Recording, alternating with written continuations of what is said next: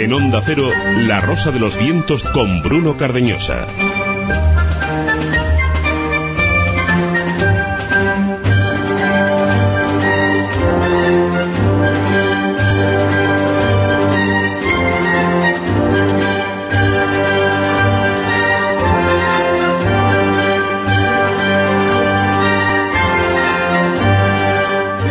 Aristóteles eh, no sabía de nombres, eh, pero aún no se había definido ni lo correcto ni lo correcto, él sabía sin embargo que estaba bien y que hacen los hombres en un momento determinado. Decía Aristóteles, cualquiera puede enfadarse, pero lo difícil es hacerlo en el grado correcto, con la persona adecuada, en el momento idóneo, por la causa apropiada y de la forma oportuna. A veces eh, nos equivocamos, a veces eh, tomamos justos por pecadores, el mundo nos pide y nosotros nos pedimos en función de lo que se cree, pero todos podemos saber pedir eh, perdón. Somos dueños de eso. Somos eh, dueños de saber qué está bien y qué no. Somos dueños de nuestros sí y somos dueños de nuestros no. Y una etiqueta, Almodía Rosavientos, eh, cualquier eh, mensaje, cualquier comentario en Twitter, en Instagram, donde sea, Almodilla Rosavientos. Y ya sabéis, tenemos una página web con todos los programas de este último año, con todos los programas de siempre, de este eh, programa de la Rosa de los Vientos y de toda esta cadena de emisoras onda0.es www.onda0.es en la sección dedicada a la Rosa de los Vientos. Como todos los sábados, eh, empezamos a la una, acabamos a las cuatro aquí en Onda Cero, pero atención porque muy pronto llegan las Navidades y nuestros horarios extendidos. El sábado 29 empezamos a las doce y media y estamos con vosotros hasta las cuatro. Y el domingo 30 estamos a partir de la una y hasta las cinco y media, pero eso será en el último fin de semana. Ya llegará, os contaremos, el último fin de semana de este año. Os contaremos Tenemos eh, todos los detalles. Eh, mientras tanto, el programa para hoy con nuestros contenidos.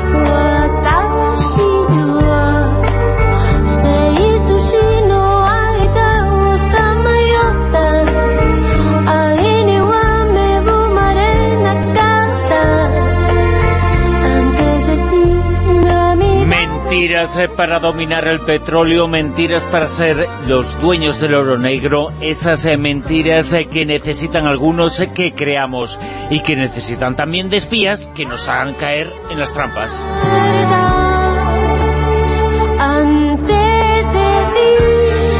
Esas mentiras han estado presentes siempre, estuvieron presentes más que nunca en la guerra de Irak pero también en otras en muchas eh, cosas. Y sobre esas mentiras os hablamos esta noche con Fernando Rueda en materia reservada.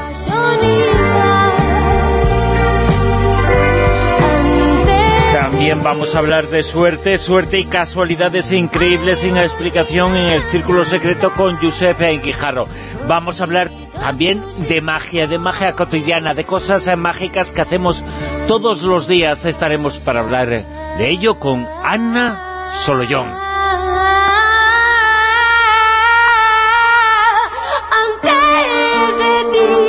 Ana John, es que ya es un gran... Y, ha habido una pequeña confusión eh, con los nombres y los correctores que hacen lo que sea en, en Microsoft. Es que lo inventaron ellos, claro. Y estaremos con uno de los autores más leídos y seguidos del mundo, con Alfredo Jalife. Sus crónicas en la Jornada de México son leídas en medio planeta y despiertan ampollas. Esta noche en La Rosa de los Vientos, Alfredo Jalife.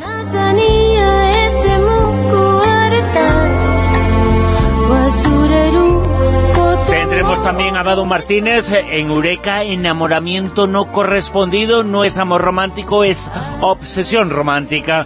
Hablamos eh, también, juicio a la historia con Ana María Vázquez Ois, de animales eh, políticos. No es una metáfora, hablamos eh, de la realidad y también señales del fin del mundo. El CO2 se están batiendo todos los récords, nos lo contará Javier Sevillano y hablaremos de cine, hablaremos de las polémicas nominaciones de los Goya con José Manuel Esquivano.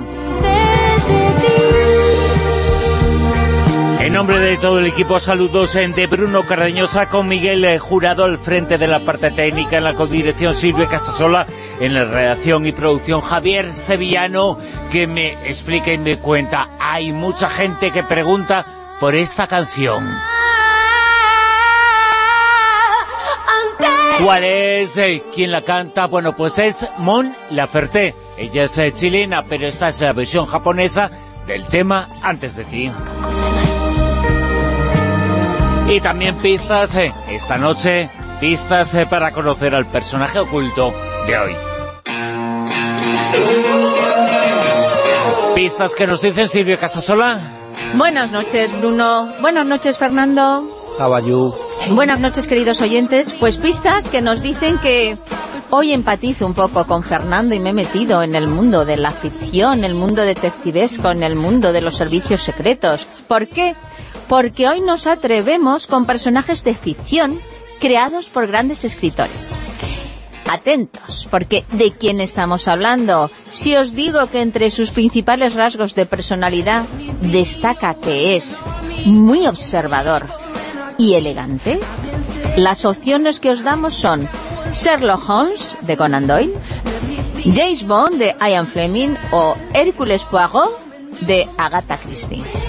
Ya sabéis que en rosa.vientos, arroba onda es o en almohadilla rosavientos nos podéis decir quién es y bueno, os jugáis un detallazo del programa. Y ahora que estamos en Navidades, pues qué mejor que hacer un regalito. Así que ya sabéis, rápidamente escribirnos y decir cuál es vuestra opción. Ya una y nueve minutos se comienza La Rosa de los Vientos.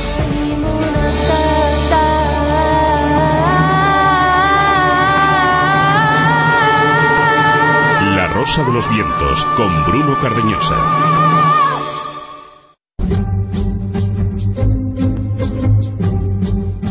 Materia Reservada 2.0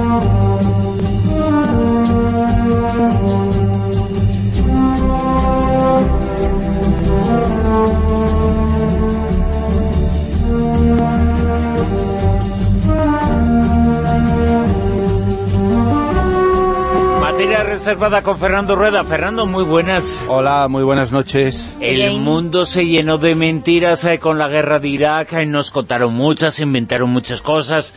Esa rueda de prensa que generó todo de Colin Powell. ¿Quién no se acuerda de Colin Powell? Ah, bueno, pues con el secretario de, Estado masiva, era todo mentira, todo organizado, pero eh, el mundo poderoso se lo creyó. La gente parece que tenía que repetirlo. Y el mundo cayó en la trampa para conseguir el oro negro tenían que contar mentiras y tenían que contar también con espías que nos eh, dijeran determinadas cosas, espías y muchas otras cosas, lo, que pasa es que eh, lo de que el mundo cayó en la trampa, yo eh, me atrevería a decir que una parte del mundo cayó en la trampa y otra parte del mundo sabía perfectamente lo que estaba pasando. Incluso mm, que hubo, como vamos a narrar, eh, una serie de, de países que pelearon con Estados Unidos para que Estados Unidos no invadiera Irak, simple y llanamente porque ellos se habían anticipado y porque ellos eh, eh, eran el otro bando en una guerra por el petróleo única y exclusivamente por el petróleo y, lo que pasa es que al final se demostró que en, eh, en, aquel momento, estamos hablando de, de, principios de este siglo, del año 2003, Estados Unidos era la única superpotencia del mundo y que era más poderosa y daba mucho más miedito que Rusia y que China. Otra cosa es lo, que hay, ahora, pero creo que de la narración de la historia que vamos a contar atentes, atento a ese dato, es decir, eh, es morir por aplastamiento, ¿no? Hay muchas cosas que se pueden decir sobre ese momento de algunas eh, todavía nos ha dicho lo suficiente, nos ha dicho todo y sabremos y conoceremos más cosas en el futuro, en estos días hemos conocido más, pero entre las cosas muy llamativas, muy terribles que me estoy acordando, la figura de ese soldado norteamericano secuestrado por las tropas, bueno, pues, por enemigos iraquíes, secuestrado que iba a ser eh, degollado. Y eh, esas imágenes dieron la vuelta al mundo y nos dijeron, soldado secuestrado. Y no era un soldado, era un Madelman, que se llamaba Cody. Nos engañaron hasta ese punto, ¿eh? Yo creo que, esta fue una guerra Pero que, estuvo en la portada de los periódicos y era un Madelman. Eso sí, luego no dijo la gente, nos ha engañado un poquito, no. Es que todo era todo era un fue eh, una de las guerras más simuladas que, hubo, ¿no? Pero muy hipócritas también, porque, se hacían un poco la ayuda y, también se eran muy cómplices unos de eh, otros. También se descubrió que que había una empresa española que les ayudó a fabricar a fabricar todo tipo de cosas para simular que, eran instalaciones militares y que las bombardeaban, ¿no? Y que las bombardearan. Todo fue una pura... Un, Teatro. Es decir, eh, eh, esta fue, ya había pasado antes, pero esta fue una guerra claramente televisada y una guerra en la cual eh, lo que pretendían era asustar. Cuando empezaron los bombarderos, bueno, pues está claro que se vieron también en las televisiones de, Irak y lo que pretendían era dar, el, dar el miedo. Luego también es verdad que no hay que fiarse de, de las amenazas, ¿no? Porque Saddam lanzó tantas tantas amenazas. Eh, ¿Os acordáis de esa frase que no es de esta guerra, sino es de la guerra anterior, cuando invadió Irak, de eh, esto va a ser la madre de todas las batallas? es decir, cómo al final las cosas, bueno, pues al final ocurren lo que lo que ocurren. y hay otro mm, otro dato que hay que situar en esta entradilla, ¿no? Y es que eh, también se dijo, se dijeron dos, dos manipulaciones, una, lo de las armas de destrucción masiva, y otra, que Bin Laden era vamos... El responsable de todo. De copetín de, con Saddam cada, cada tarde a, las 6 de la tarde que quedaban a tomarse el otro prácticamente. No es que no sabían, es que, se odiaban. Claro, es que... es que era, era más, más gordo, ¿no? No es que decir, no es que sabían, no es que dijeran, no éramos... No, no, no es que éramos aliados, es que se llevan a matar porque uno era... Eh, laico, y el, que, ser en, un país árabe laico es tremendo, eh, pero era laico, por eso es la importancia, y el otro era lo que era, ¿no? El, fundamentalista. El, fundamentalista. Y entonces se dijo que eran eh, amigos. Por eso eh, nos, nos ha extrañado el caos que hemos visto esta semana en, en, los periódicos, ¿no? Cuando resulta que eh, Irak ha atacado a, a, unos, a unas posiciones en Irán, aviones, aviones iraquíes han atacado posiciones eh, del Estado Islámico en Siria. Pero es que, si miramos un poco, lo curioso es que esos aviones de Irak eh, están en coalición con Estados Unidos y que el, Estado Islámico está en coalición con los sunís que apoyaron a eh, Saddam, Hussein. Es decir, cómo una guerra es capaz de volver al país que más odiaba a Estados Unidos, no de ahora, sino de hace eh, años y años y años, ahora está aliado de Irak, y cómo lo que era impensable, que eran los laicos, eh, están ah, con, con el Estado Islámico. Se nos han contado muchísimas mentiras antes eh, de la guerra, mucho antes eh, ya se nos decían cosas. Es que a propósito de eso que has dicho, yo recuerdo unas eh, declaraciones de un expresidente español en los años 80 cuando el nombre de Saddam aparecía como alguien positivo y bueno para el mundo occidental. Y decía ese expresidente español, es la esperanza laica del mundo. Y luego nos hemos olvidado, ¿eh? De que era la esperanza laica, Saddam Hussein. Luego, eh, eh, luego se volvió religioso, hizo un Corán con sangre, hizo sus cosas, eh, pero en principio era, era un laico que estaba luchando y que peleaba una guerra contra Irán con el apoyo de todo Occidente. porque los malos eran los iraníes, íbamos con Saddam, con, con Irak, o sea, España, Estados Unidos, Inglaterra, Francia, Alemania, todos iban con Irak y con Saddam. Sí. Vamos a ver, eh, esto es así y, todo depende todo depende absolutamente del momento político y de lo que cada uno cada uno haga. Eh, Saddam eh, es una persona, él era una persona profundamente anti, anti-estadounidense, eso hay que decirlo clarísimamente, que siempre ha intentado quitarse de en medio a los, a los americanos porque se llevaba eh, mal con, ellos y que a lo largo de toda su carrera la, cimentó eh, aliándose precisamente con, eh, ya que consideraba que era la bicha, con... Mm, Rusia, con Francia, con, otros países, ¿no?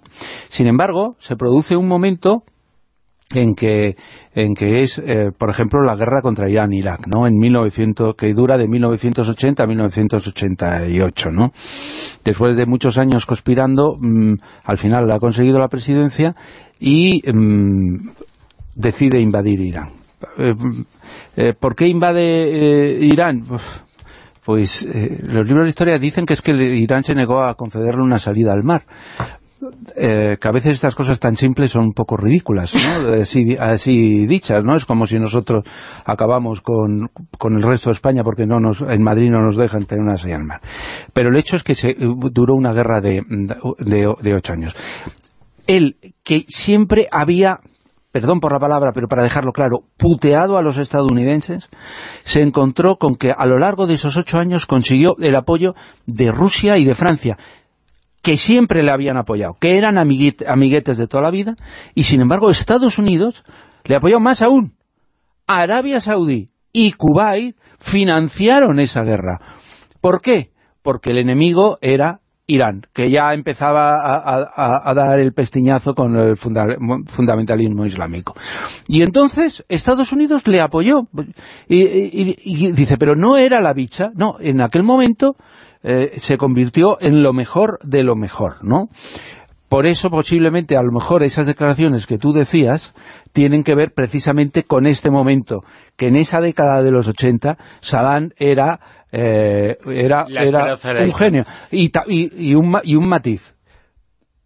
Es alucinante cuando ves las fechas y te das cuenta en, en la historia que al final de esa década precisamente cuando se debieron producir esas declaraciones que tú dices, Saddam estaba utilizando gas mostaza y todo tipo de productos eh, químicos contra una región que era la región de los kurdos. Los kurdos, pues en Europa si ya importa poco Irak, imagínate los kurdos. Eh, eh, bueno, pues a pesar de que hizo algo que la historia recoge como un genocidio, en el cual se mataron cerca de dos, asesinaron cerca de 200.000 personas, de estas formas tan horribles, eh, que Francia aplaudiera es normal, porque Francia era uno de los países que le había vendido esas armas.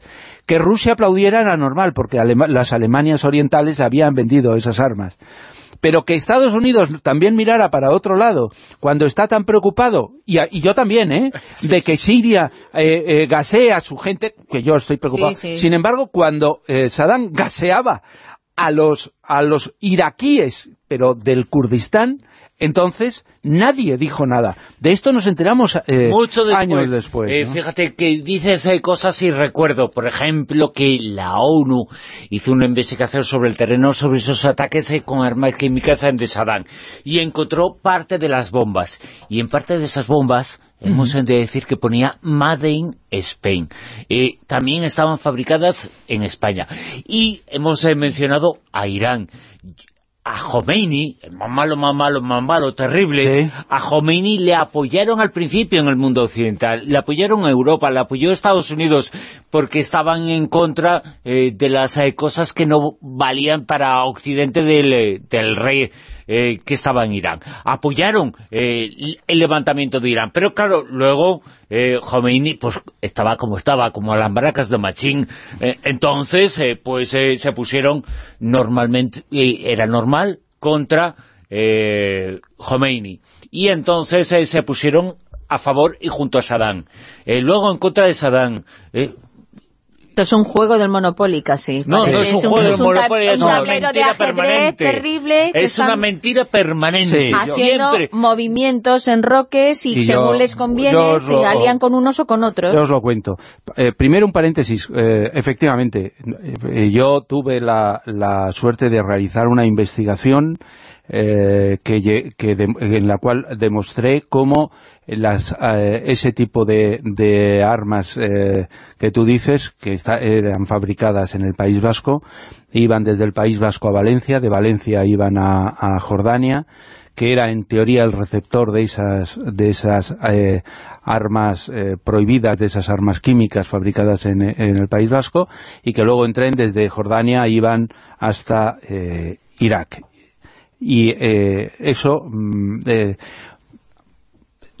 yo me atrevería a decir, vamos, lo puedo decir ya sin duda porque han pasado los años, que el gobierno español conocía perfectamente, Pero ese, tipo, ese tipo de e-, cosas. Esas armas salieron, en concreto esas armas que se le pudo hacer el DNI, salieron de la base de Torrejón, eh, se conoce absolutamente Porque esos documentos que yo saqué jamás me los pidieron nadie para ah. haberles montado un este, solo es verdad que la empresa eh, eh, vasca, que tenía un nombre en inglés, eh, presentó una denuncia por robo porque decía que yo les había robado esos esos, esos documentos. Por cierto, fue archivado.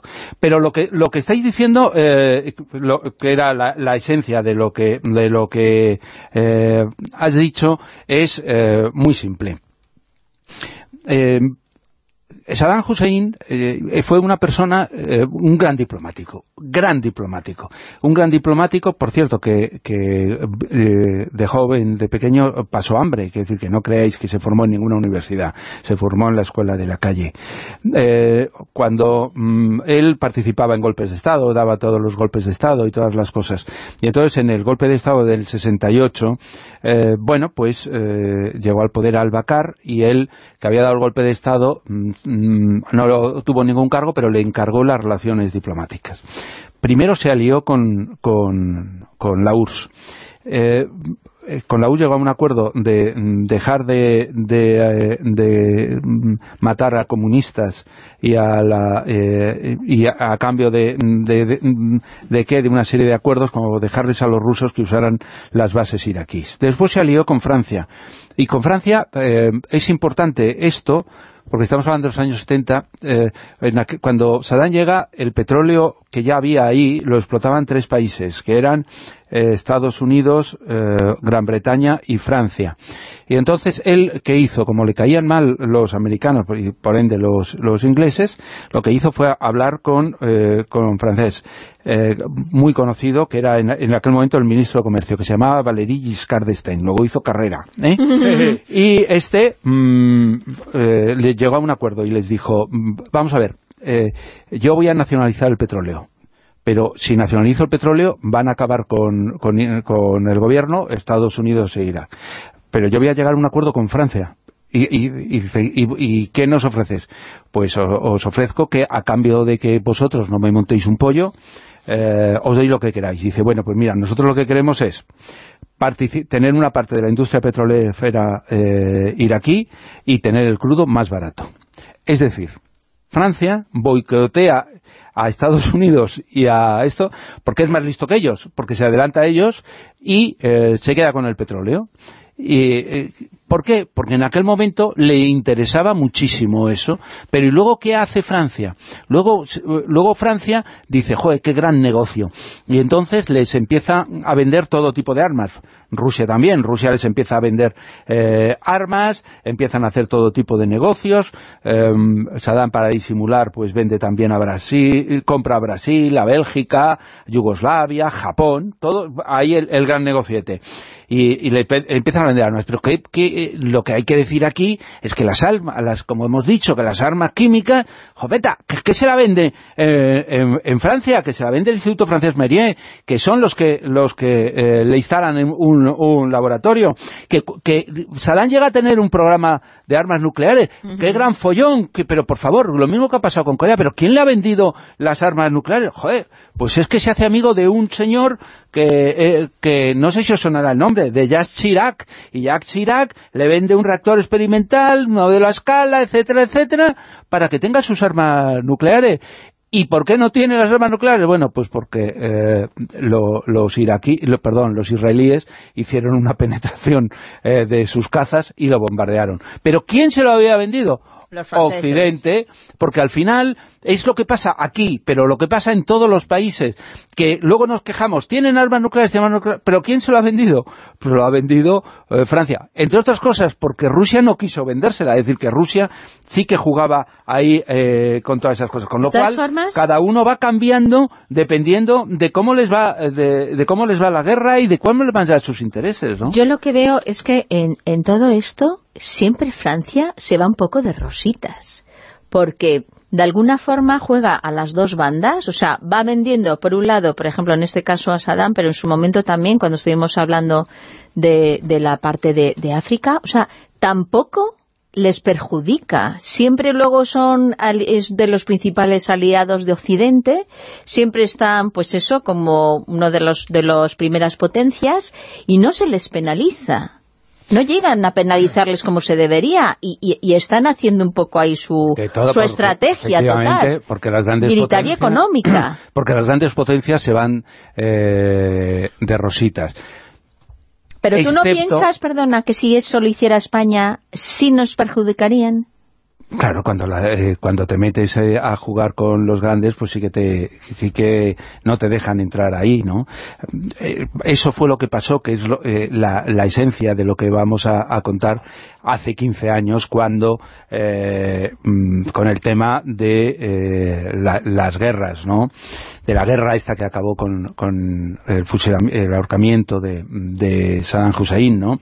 Y es que hace 15 años Irak tenía unas reservas de, de barril eh, enormes. Eh, fabricaba, sacaba mucho, pero es que le, eh, los estudios decían que era la segunda mayor reserva de petróleo del mundo, solo por detrás y un poco por detrás de Arabia Saudí, con una ventaja además, que el precio de vaciar, de sacar ese petróleo era como cuatro o cinco veces más barato que en otros países, con lo cual era el, país gran, más rentable del mundo tener su dominio. Efectivamente. Entonces, ¿el qué pasa? Que bueno, que entró en el tema de, el tema de Kuwait, que que el tío invade Kuwait porque también era caprichoso, Estados Unidos le saca, tal, y entonces la ONU le somete a, unas limitaciones. Entonces, eh, ahí, con la guerra con los kurdos, bueno, pues tiene eh, todos los pozos bastante dañados. Entonces, llega la petrolera eh, iraquí, que es Irak, National Oil Company, y arregla alguno, pero le dice a Saddam, vamos a ver, nosotros en el año 1997 le dice, nosotros podemos eh, eh, producir la repera, podemos ser el, país más grande, pero necesitamos socios extranjeros. Esto es absolutamente impensable. Y entonces él dice, vale, en junio del, 97 eh, pide socios y se presentan más de 60 compañías, más de 60 compañías, y se presentan todas las grandes potencias, todas las grandes compañías de Estados Unidos. ¿Y él qué hace? Que coge a, varias compañías, pero no coge a ninguna, ni de Estados Unidos ni de Gran Bretaña. Pero ¿qué es lo que hace? En 1999 firma un acuerdo con la Norinco, que es la compañía nacional china. Después firma un segundo acuerdo de concesión petrolífera con Lukoil, de Rusia. Y firma un tercer acuerdo, este es obvio, con la francesa ELF. Y entonces pero son acuerdos que básicamente están dependiendo, que, que Saddam es muy listo, están dependiendo de que la ONU levante el embargo que hay sobre, sobre Irak. Y entonces las tres compañías dicen, joder, lo tenemos todo controlado. Pero claro, se entera Estados Unidos, se entera Bush, y dice, este capullo o sea que nosotros somos los que hemos ido, hemos liberado Cuba y no sé qué, y ahora van a ser las empresas de estos países y no las mías las que se van a llevar esto. Se le aparece, bueno, se le aparece. eh, surge el, el 11S, digo se aparece este porque no vamos a entrar en la historia de la conspiración del 11S, porque no es el momento, pero después del 11S se lanza por Afganistán. Porque yo, sí voy a entrar. No se le aparece el 11S, hacen el 11S. Ahí es lo que yo digo que hay es una de las cosas que demuestra que algo extraño pasa.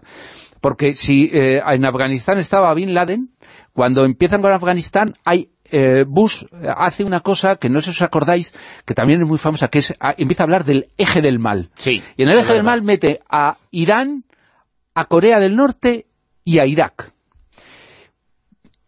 Pues no sé muy bien por qué. Porque le pasa por ahí. Pues le pasa y dice, bueno, estos son financiadores del terrorismo. Bueno, es que como hemos demostrado aquí, a lo largo de, los años, todos los, todos los países eh, tienen esa financiación. Pero bueno, él va a, eso.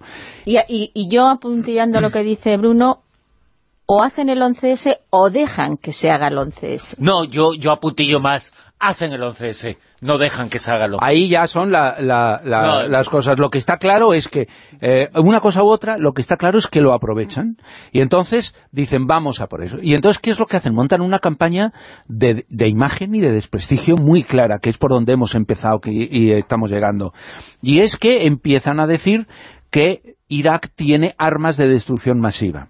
Y para vincularlo a la invasión de Afganistán, lo, que hacen es eh, decir que Bin Laden es íntimo amigo de eh, Saddam Hussein.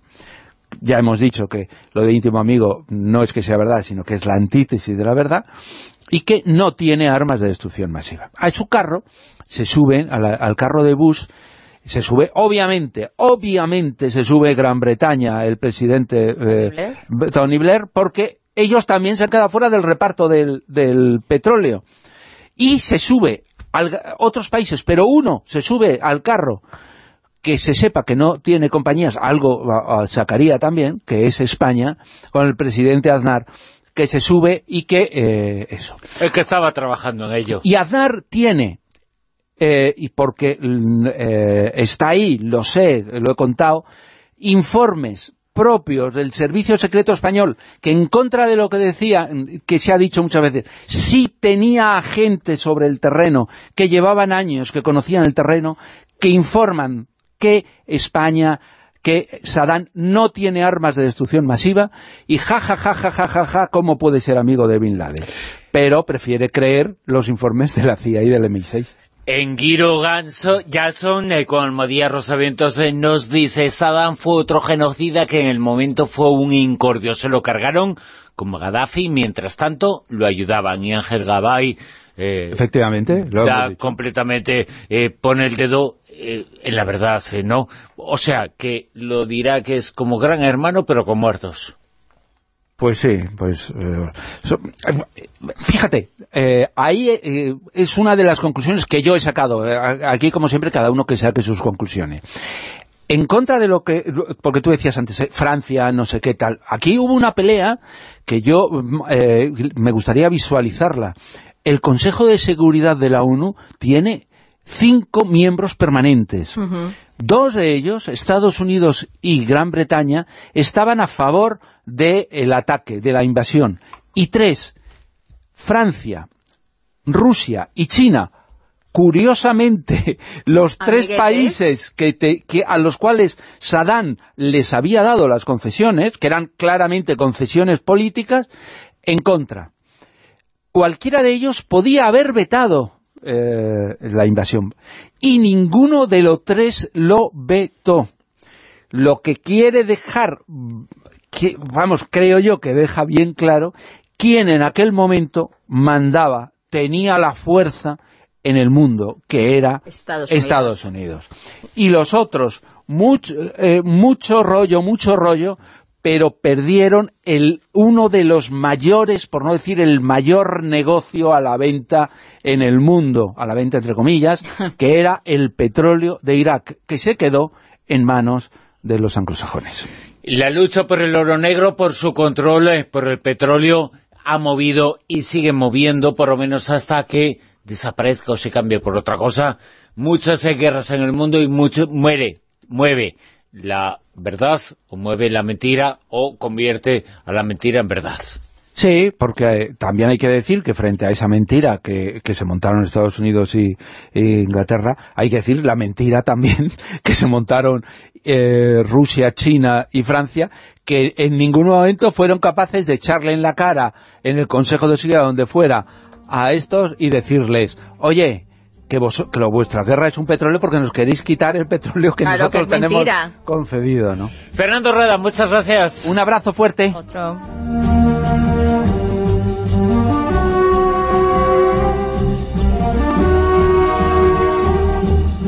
La rosa de los vientos en Onda Cero.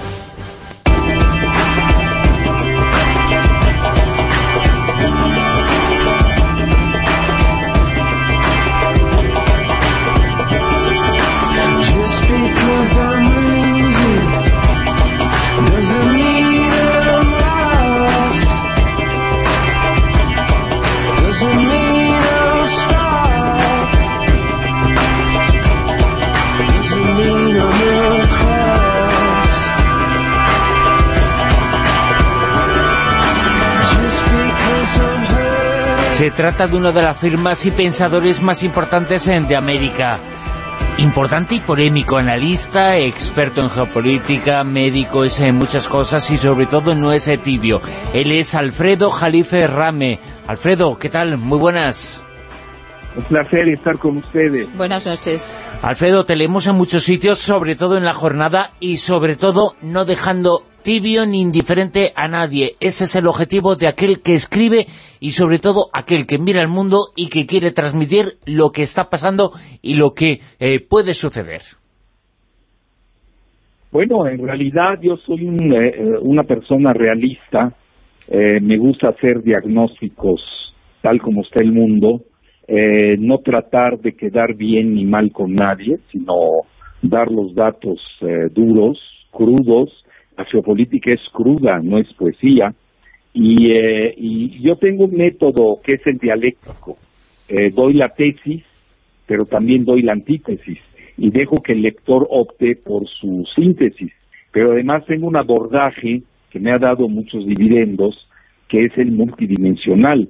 No me gusta ser unidimensional ni reduccionista, porque todo el mundo tiende a ser economicista ultranza o financierista y se les olvida la geopolítica, la demografía eh, y otros factores como son las eh, geofinanzas, eh, la, la, cuestión de la supremacía nuclear, que en su, en su conjunto ubican cuáles son las verdaderas potencias mundiales y cuál es el verdadero tablero de ajedrez en el mundo.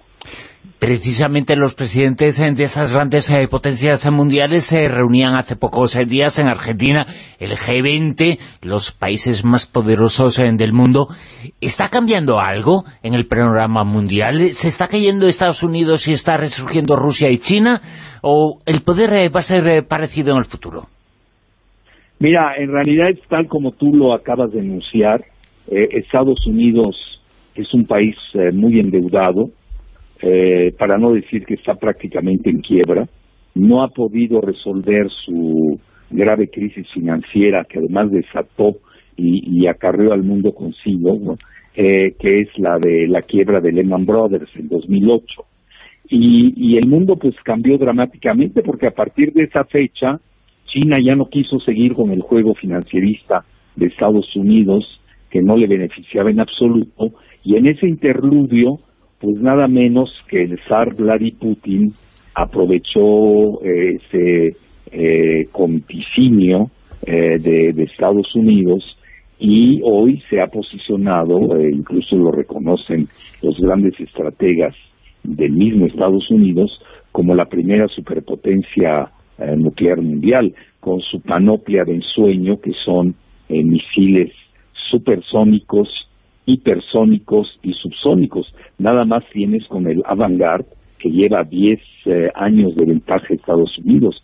Eh, hoy lo que hace Trump es bloquear.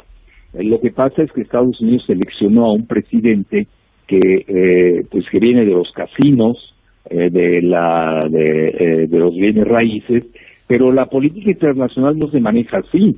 Y ahora lo vimos en la cumbre del G20 en, en Buenos Aires, que realmente es disfuncional e-, esa, esa reunión, no sirvió para nada. Lo único que sirven ya son como puntos de encuentro, en donde se dan eh, muy puntuales reuniones, como la que se significó entre el mandarín Xi y el presidente Trump, que no llegaron a un acuerdo comercial, pero sí por lo menos a una tregua que te lo digo con humildad y rigor, yo la preví desde el inicio, y esa tregua pues nos va a dar 20, 90 eh, días de gracia, lo cual no es nada malo. La noticia mala es de que eh, se canceló la reunión esperada del presidente Trump con su homólogo ruso, pues debido al recalentamiento del contencioso ucraniano. Pero vieron otras juntas, fíjate que muy interesantes eh, en la periferia.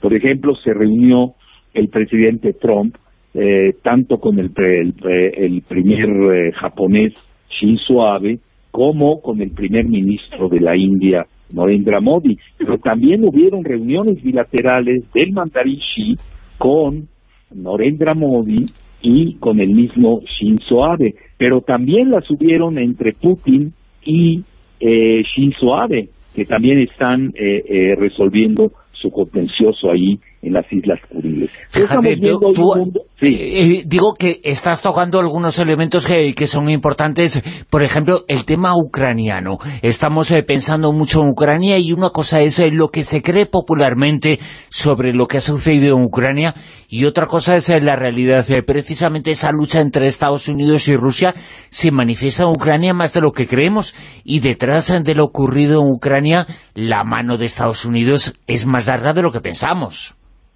Así es, porque alguien del grupo militar industrial bélico eh, torpedeó precisamente la cumbre entre Putin y, Trump, que no les conviene. Entonces aquí estamos viendo que hay muchas agendas en las que Estados Unidos eh, pues no tiene unanimidad.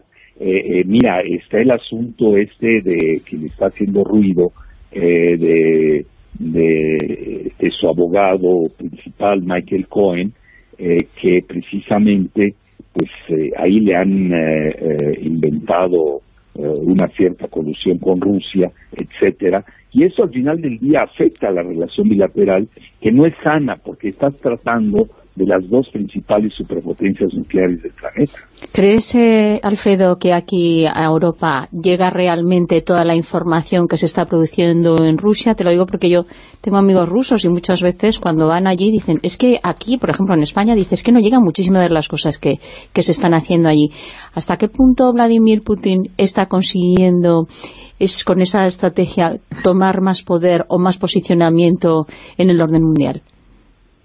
Mira, el, si vemos desde la llegada de, Putin en el año 2000, ya pasaron 18 años, cuando Rusia estaba prácticamente desahuciada, en agonía después de las asiagas, uh,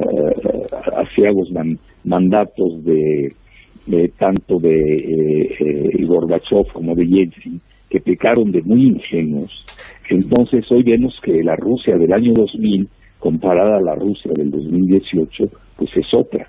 Eh, en el año 2000 eh, Putin hereda un país eh, eh, despedazado, incluso él habla de la catástrofe geopolítica que sufrió Rusia.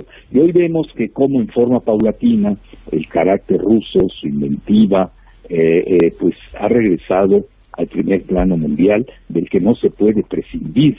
Entonces hoy eh, eh, eh, Rusia no solamente está entre las primeras 10 geoeconomías, que ahí viene un error, se tiende mucho a, ver el poder de los países en términos económicos, no hay tal, aunque Rusia venga empatada con Alemania, pues tú no puedes comparar a Alemania con, Rusia. Ah, desde el punto de vista militar, Rusia es una superpotencia hecha y derecha. Entonces hoy mira que estamos viendo que Rusia ha ido ya eh, avanzó su defensa en contra del yihadismo, eh, que lo tenía en el Cáucaso, incluso en Asia Central, y ahora ya puso un primer dique de contención en Siria, lo cual ha sido un gran triunfo. Luego también tiene ya presencia en Egipto, está regresando a Libia, y luego tiene su asociación estratégica con China, que no sabemos de qué tamaño es esa eh, esa asociación. Porque mira, muchas veces hay secretos militares, hay eh, cláusulas secretas de la asociación que nada más si no lo queremos comprobar se, eh, las conocemos en caso de una guerra. La realidad es que hoy el mundo es tripolar, eso ya queda muy claro. cada país está teniendo su esfera de influencia. Estoy hablando específicamente de China, que Estados Unidos no le está pudiendo frenar. Eh, se notó ahorita en Buenos Aires, quien retrocedió fue Trump, más que, más que Xi. Eh, los chinos están preparados a una guerra comercial de largo plazo y no van a ceder dos de sus grandes proyectos. Uno es el Made in China 2025 o hecho en China 2025, que les va a dar la autosuficiencia tecnológica y en eso Estados Unidos está pegando el grito en el cielo. Y por otra parte tienes las tres rutas de la seda, que naturalmente es el único proyecto de infraestructura global eh, digno de ser tomado en cuenta con un valor de 8 millones de millones de dólares. Mira, no pasó desapercibida la eh, llegada de Mandarishi a España, que aquí la estuvimos siguiendo precisamente, porque esto, eh, España puede ser parte eh, del eslabón de esas tres rutas de la seda. Tienes la ruta de la seda, la clásica, la que viene desde Marco Polo, que es la continental, luego la segunda, la marítima, que conecta a China con el Océano Índico y toda África. Hoy la principal inversionista en África se llama China. Luego tienes en tercer lugar, de lo poco que se ha hablado, es la ruta de la seda con el mar Ártico debido al deshielo por el cambio climático, sea cual fuere su etiología, hoy la logística de transporte de las mercancías chinas a través del mar Ártico, pues va a ser la mitad del tiempo que le toma con sus otras rutas eh, comerciales. Estamos hablando de un cambio dramático que se va a dar en los próximos 5 a 10 años. Si a esto le sumamos la gran competencia por la inteligencia artificial, donde realmente el mundo se va a dividir en eso. Mira, yo ya no soy un proclive a usar mucho los de izquierda y derecha, porque ya quedaron rebasadas esas categorías. Hoy estamos en esta fase en una lucha de globalistas que están perdiendo contra los nacionalistas, que obviamente los nacionalistas pues son insultados, vilipendiados de populistas, pero a ver, ¿cómo pueden haber populistas de izquierda y populistas de derecha? Quiere decir que esa, eh, esa taxonomía no sirve para nada. Hoy el mundo está así, son globalistas que van a la caída con transnacionalistas, nos guste o no, tanto Vladimir Putin como el mandarín Xi, como Trump, son tres grandes nacionalistas, cada quien a su manera. Entonces, ¿qué viene? Viene la nueva lucha, la nueva dicotomía taxonómica que va a ser entre dos inteligencias artificiales, la de China y la de Estados Unidos. Y por desgracia, el vapuleo que le han dado a la Unión Europea, que lo estamos viendo, ve con, pues nada más, eh, en la frontera de ustedes está ardiendo París eh, con los gilets con los chalecos amarillos, Alemania no anda bien, se anda cayendo con Angela Merkel, con el ascenso de la extrema derecha alemana, etcétera, eh, de facto estamos viendo una balcanización en Europa que no conviene porque ah, incluso eh, esta bipolaridad de la agencia artificial requiere de la presencia de la Unión Europea. Tú has eh, mencionado que estuviste siguiendo la visita a España del presidente de China, la estuviste siguiendo allí en México, donde nos estás escuchando, desde donde nos estás hablando. También recibimos imágenes eh, de México, muchas imágenes y mucha información, pero ¿tú crees que toda esa información y todas esas imágenes no son más que ruido y se quieren transmitir una serie de ideas eh, que son eh, diferentes a las eh, reales, que el mundo no tiene una imagen real de lo que está sucediendo en aquel país que durante décadas, durante muchas décadas, ha estado sometido al poder de los oligopolios y del dinero de forma terrible. Bueno, mira, lo de México es un cambio de coreografía pero no podemos cambiar la escenografía.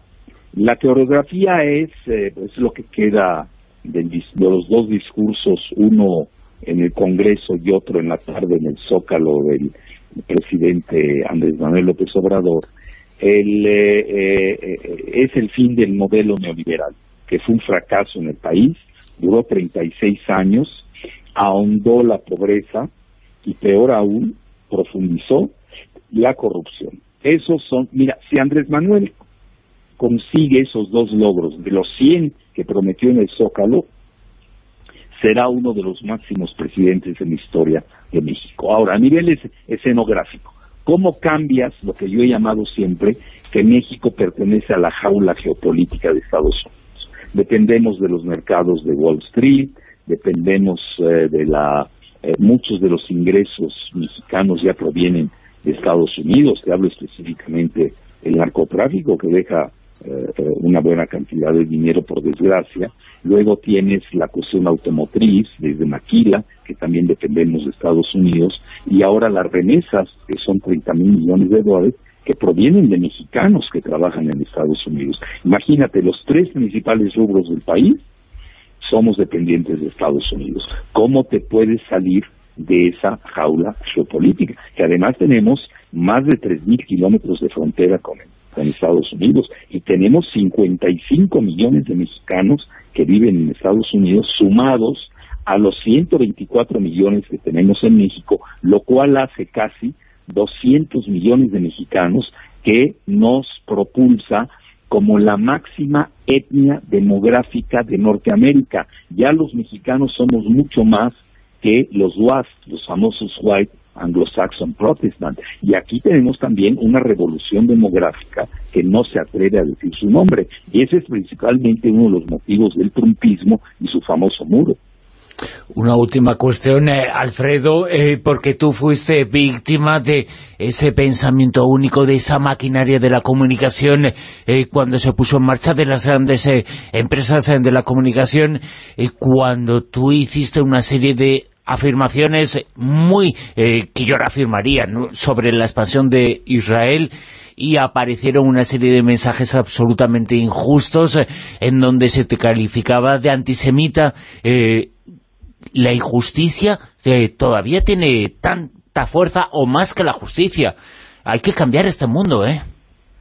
Mira, el mundo eh, de, la radio y la, y la prensa de México está totalmente en manos de Israel, hay que reconocerlo. Mira, yo me atrevería a decirte que después de Estados Unidos, México aparenta ser una colonia israelí.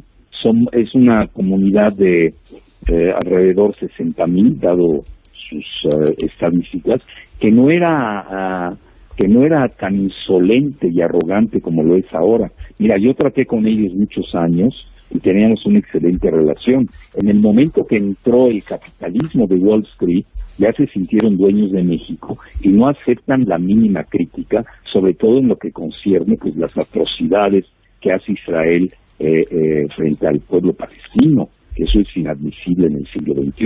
Entonces, de inmediato ellos su blindaje es eh, tildarte de antisemita. Ahora, ¿cómo puedo yo ser antisemita si soy cuatro veces semita?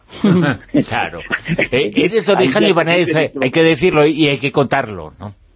Sí, entonces digo, bueno, y, luego me lo dice alguien eh, que, que, porque mira, yo, yo ya no uso la palabra judío porque no la entiendo. Yo ya no sé qué, ¿Qué quiere decir judío? ¿Me estás hablando del judío religioso? Es muy respetable. ¿Me estás hablando del judío étnico? Es decir, ¿cómo lo estás definiendo? ¿Como sefardita? ¿Como misraji? Que son primos hermanos de los fenicios cananeos, que ese es mi origen, o de los árabes. Y me estás definiendo al judío como ente político, pues cualquier ente político tiene derecho a ser criticado. Entonces, ¿ellos qué hacen? la parte política, cuando tú atacas sus atrocidades, inmediato te dicen que, es, que eres antisemita. Pero esa es una definición de Hollywood, eso no tiene ningún sustento histórico, pero va lo peor. Te lo dice alguien, un judío, que es de religión quizás, no lo sé, que es de, eh, de pero que no es de raza judía, porque es un converso de los házaros, que son esta tribu eh, que viene de los mongoles centroasiáticos, que luego estuvieron alrededor de Hazaria, y de donde proviene la mayor parte de los Ashkenazis, que hoy es la mayoría de los llamados judíos en Israel. Entonces, ¿cómo me puede decir a mí un házaro, que ni es semita, que soy antisemita? Bueno, ya ese es el zoom del absurdo. No me resisto a, preguntarte algo que se está hablando muchísimo en los últimos tiempos, incluso los gobernantes ya están poniendo las fechas, que es en el 2030, que es en el 2040, que se tiene que, acabar ya con la explotación de las energías fósiles. Tú como analista, como geopolítico, ¿Ves eso plausible, que para esas fechas se pueda conseguir y cómo va a terminar de, afectar a, la, pues eso, a la globalización mundial en general? Mira, el, eh, China hoy está llevando la delantera en las energías alternativas. Eh, aquí lo que tenemos que ver es el costo. Hoy todavía el petróleo eh, es barato en relación a las energías alternativas y los países siempre se van por el lado fácil, no por el lado óptimo. es decir, el costo famoso, ¿no? Que eso es lo que ha impregnado el pensamiento del capitalismo occidental. y por eso muchos de los países petroleros no desean un precio, eh, por ejemplo es el caso de Vladimir Putin, que rebase los 70 dólares el barril. Ellos estarían contentos con un precio a ese nivel, porque saben que si lo elevan a 150 y que lo puede valer muy bien, lo único que van a hacer es facilitar el ingreso de las eh, energías alternativas, que van a llegar tarde o temprano, pero yo no lo veo para mañana, eh, esto va a durar una generación todavía, Imagínate, todavía estamos ahorita hablando del famoso shell gas, del gas esquisto, que lo hacen por un método que se llama fracturación hidráulica o fracking, que ya se demostró está causando escasez de agua en todo el mundo donde se produce, sin contar los sismos, sin contar que conlleva sustancias secretas que se ha demostrado incluso por el Congreso de Estados Unidos que son cancerígenas.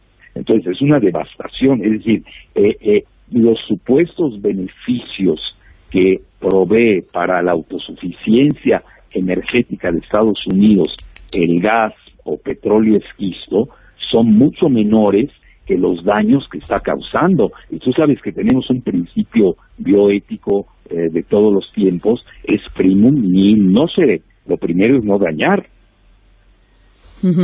Alfredo Jalife Rame ha estado esta noche con nosotros, es uno de los eh, pensadores, uno de los expertos en geopolítica, una de las personas eh, que más sabe sobre los temas de los que hablamos aquí y ha sido un placer tenerlo en la Rosa de los Vientos. Alfredo, muchas gracias por estar con nosotros, un abrazo. un abrazo. Para, mí, eh, para mí fue un honor haber tenido el bautizo de haber estado por primera vez en mi vida en una radio española y qué bueno que es la de ustedes. El honor nuestro, Alfredo. Gracias. Encantado. Adiós.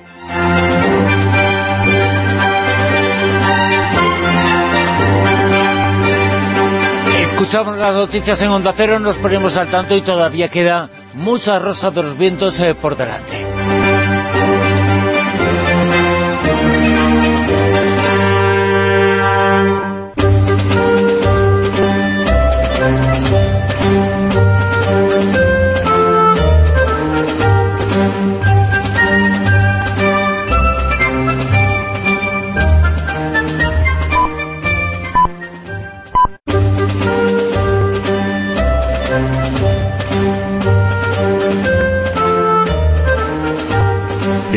Cero, La Rosa de los Vientos con Bruno Cardeñosa.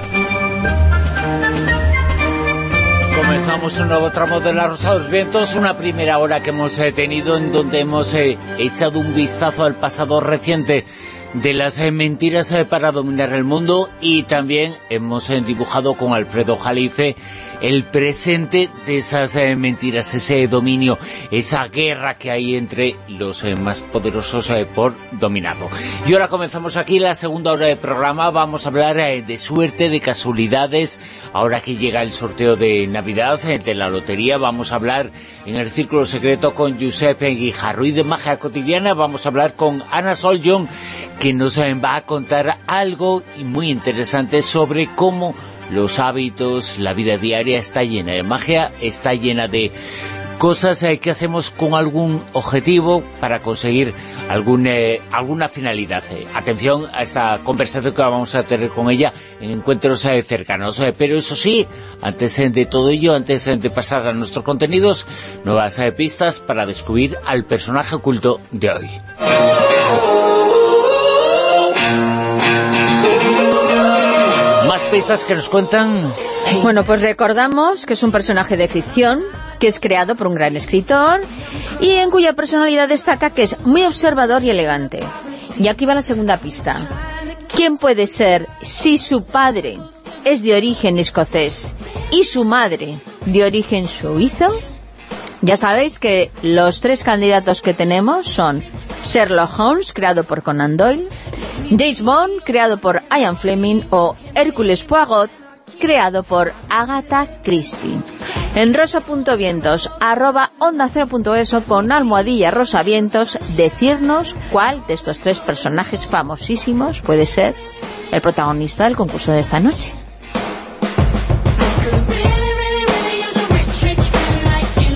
Comentarios eh, que nos eh, siguen llegando sobre el programa de esta noche con Almodía Rosa Ventos en Twitter. Eh, Rosa nos habla de esa reunión del trío de las Azores, ese término, el eje del mal. Estaba mirando, se estaba mirando el espejo junto a sus amigos, se refiere al presidente español Aznar, en la cumbre de las Azores, que se ha vuelto a hablar de este tema durante esos días y hemos hablado en materia reservada con Fernando Rueda. Atención, segunda hora, llena de contenidos, se comienza ya mismo.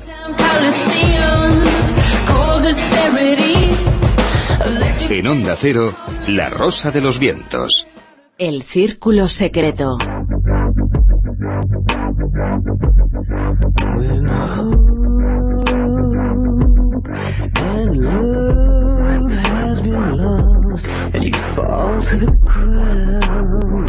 Suerte, azar y casualidades eh, que dan eh, suerte o que dan desgracias. A eso, eso vamos a hablar en el Círculo Secreto con Josep Guijarro. Josep, muy buenas, ¿qué tal?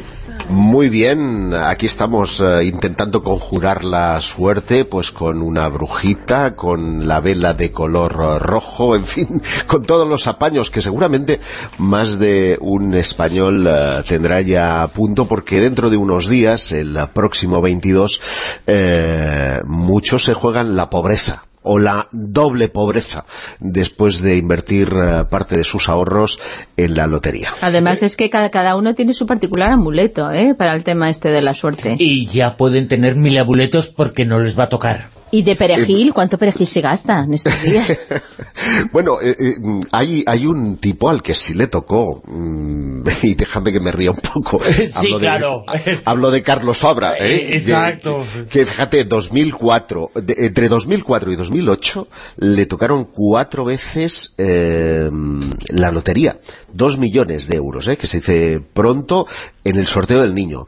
Loterías y apuestas del Estado. En una década le dio además a su mujer otros 270.000 euros. Es decir, yo diría que eh, Carlos Fabra, por si alguien no se sitúa el expresidente de la Diputación de Castellón, sería sin lugar a dudas el hombre con mayor fortuna del mundo. Habida cuenta de que, y esto ya es muy serio... Fortuna de eh, suerte, ¿eh?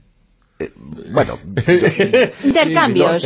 No, no, no me exacto sí ya lo has dicho muy bien intercambios porque si alguien nos y yo no quiero decir que esto sea eh, lo que haya ocurrido pero hay veces que cuando a alguien le toca un boleto de Navidad vienen personas a ofrecerte algo más de lo que te ha tocado para que tú les des ese número y con ello pues han blanqueado el importe de ese determinado número. Yo no estoy diciendo por supuesto que Fabra hiciera eso pero mm, Mm, cuando, cuando uno se pone a repasar eh, qué cosas suceden eh, con respecto a la suerte, ¿no? a invocar a la diosa Fortuna, se da cuenta que el único que gana, y lo decía Bruno muy así de... Es la banca. Es la banca, la banca siempre gana, porque está hecho para que eh, el, número global eh, supone un 17% eh, los premios, y por lo tanto, fíjate si hay margen para que la banca gane. En ese sentido hay que decir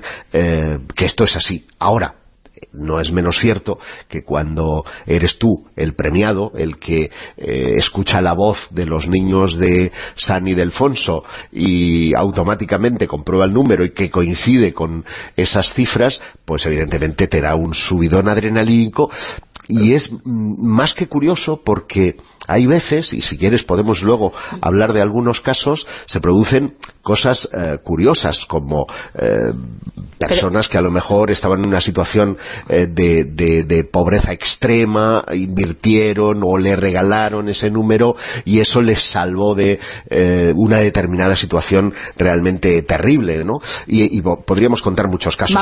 pero vamos a escuchar a los niños ya que los has mencionado, a los de San Ildefonso. 39.985. Mil euros. 60.425. Mil euros. 49.265. Mil La lotería de Navidad es muy importante, es el sorteo más importante de todo el año, eh, pero es el sorteo en el que solo aquellos a quienes eh, le tocan se dan cuenta que no han ganado tanto dinero, que estaba tan repartida que era muy poquito, eh, pero bueno, es una ilusión, es una ilusión porque es el sorteo eh, del año, uno de los sorteos con los premios más pequeños. Pero bueno, eh, parece que eh, tenemos que pensar lo contrario y tenemos que ilusionarnos Tradición. eh, ilusionarnos ante lo que ante lo que no va a pasar, es decir, no y- te y- va a tocar.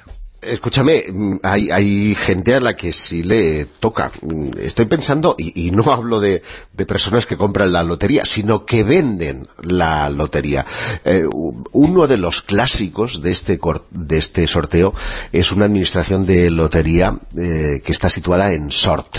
Sort es un término que en catalán significa suerte y que supo aprovechar muy bien en su día Xavier Gabriel para abrir eh, una administración de lotería que se llama La Bruja de Oro, La Bruja d'Or.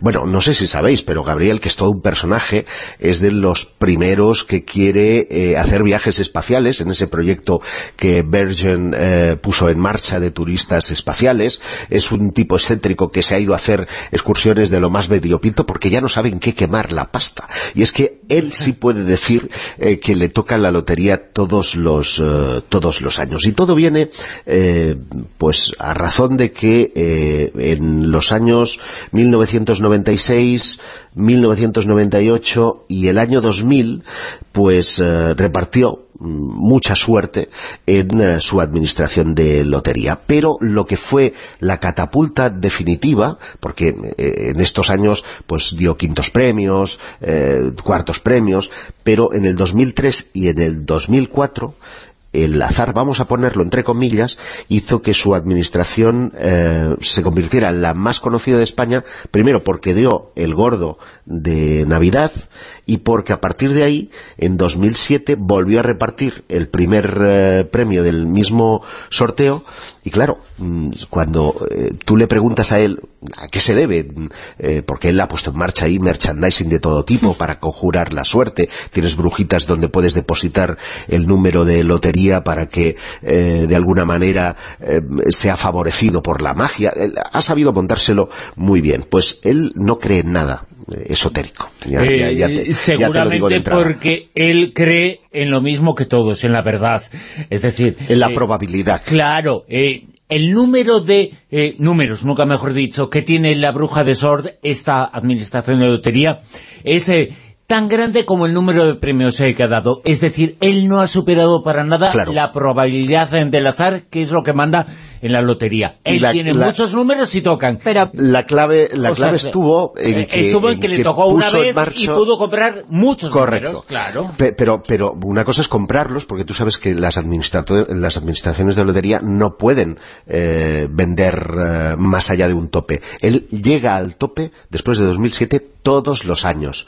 ¿Por qué? Porque vende la lotería por Internet. Fue precursor Eso en vender la online. lotería por Internet. Y vende prácticamente el 17% de los números de lotería. Es decir, que Con lo cual, toca poco. Si juegas en la bruja de Claro. suerte, tienes menos probabilidades de que te toque, porque Lo- hasta ahora no ha superado el azar. Ya, pero Es independientemente, cuanto más vendes, también es más fácil que tengas opciones a, a- a que, a, que le- a- que toque a más gente, porque si él está vendiendo prácticamente todo lo que lleva a su administración de lotería, siempre tocará, aunque sea un, un número aunque sea un pellizco. Y, Claro. y y tú al final cuando haces el boca a oreja no estás diciendo que fue un quinto premio que te tocaron el Eso reintegro estás es. diciendo me tocó en sort y Eso. esa es esa es lo, lo mismo que ocurre con doña Manolita. Ahí es decir estamos hablando de, de- yo creo que entre los dos se están llevando prácticamente el 30% Sí. del, del sorteo de la Lotería Nacional. Fijaos bien que estamos hablando de números extraordinariamente altos y que por lo tanto hay una probabilidad muy alta de que esto ocurra pero pasa lo contrario, es decir, yo me he preocupado también de ver qué ocurre con las cifras, ¿no? ¿Qué, números, si se había producido más de una vez la repetición de un, de un número, qué terminaciones son las más, las agraciadas, agraciadas y cuáles son reusadas. Por ejemplo, a mí me ha llamado la atención que antiguamente, hasta prácticamente los años 60, el, el número 13 no lo quería nadie. Y ahora es uno de los más buscados. Fíjate, ¿eh? qué cosas, ¿no? Para, mí es favorito, ¿eh? que yo nací en 13, o sea que no tengo problema. es que hay mucha gente, bueno, tú porque has nacido en 13 y gracias a Dios no te ha pasado nada malo, ¿no?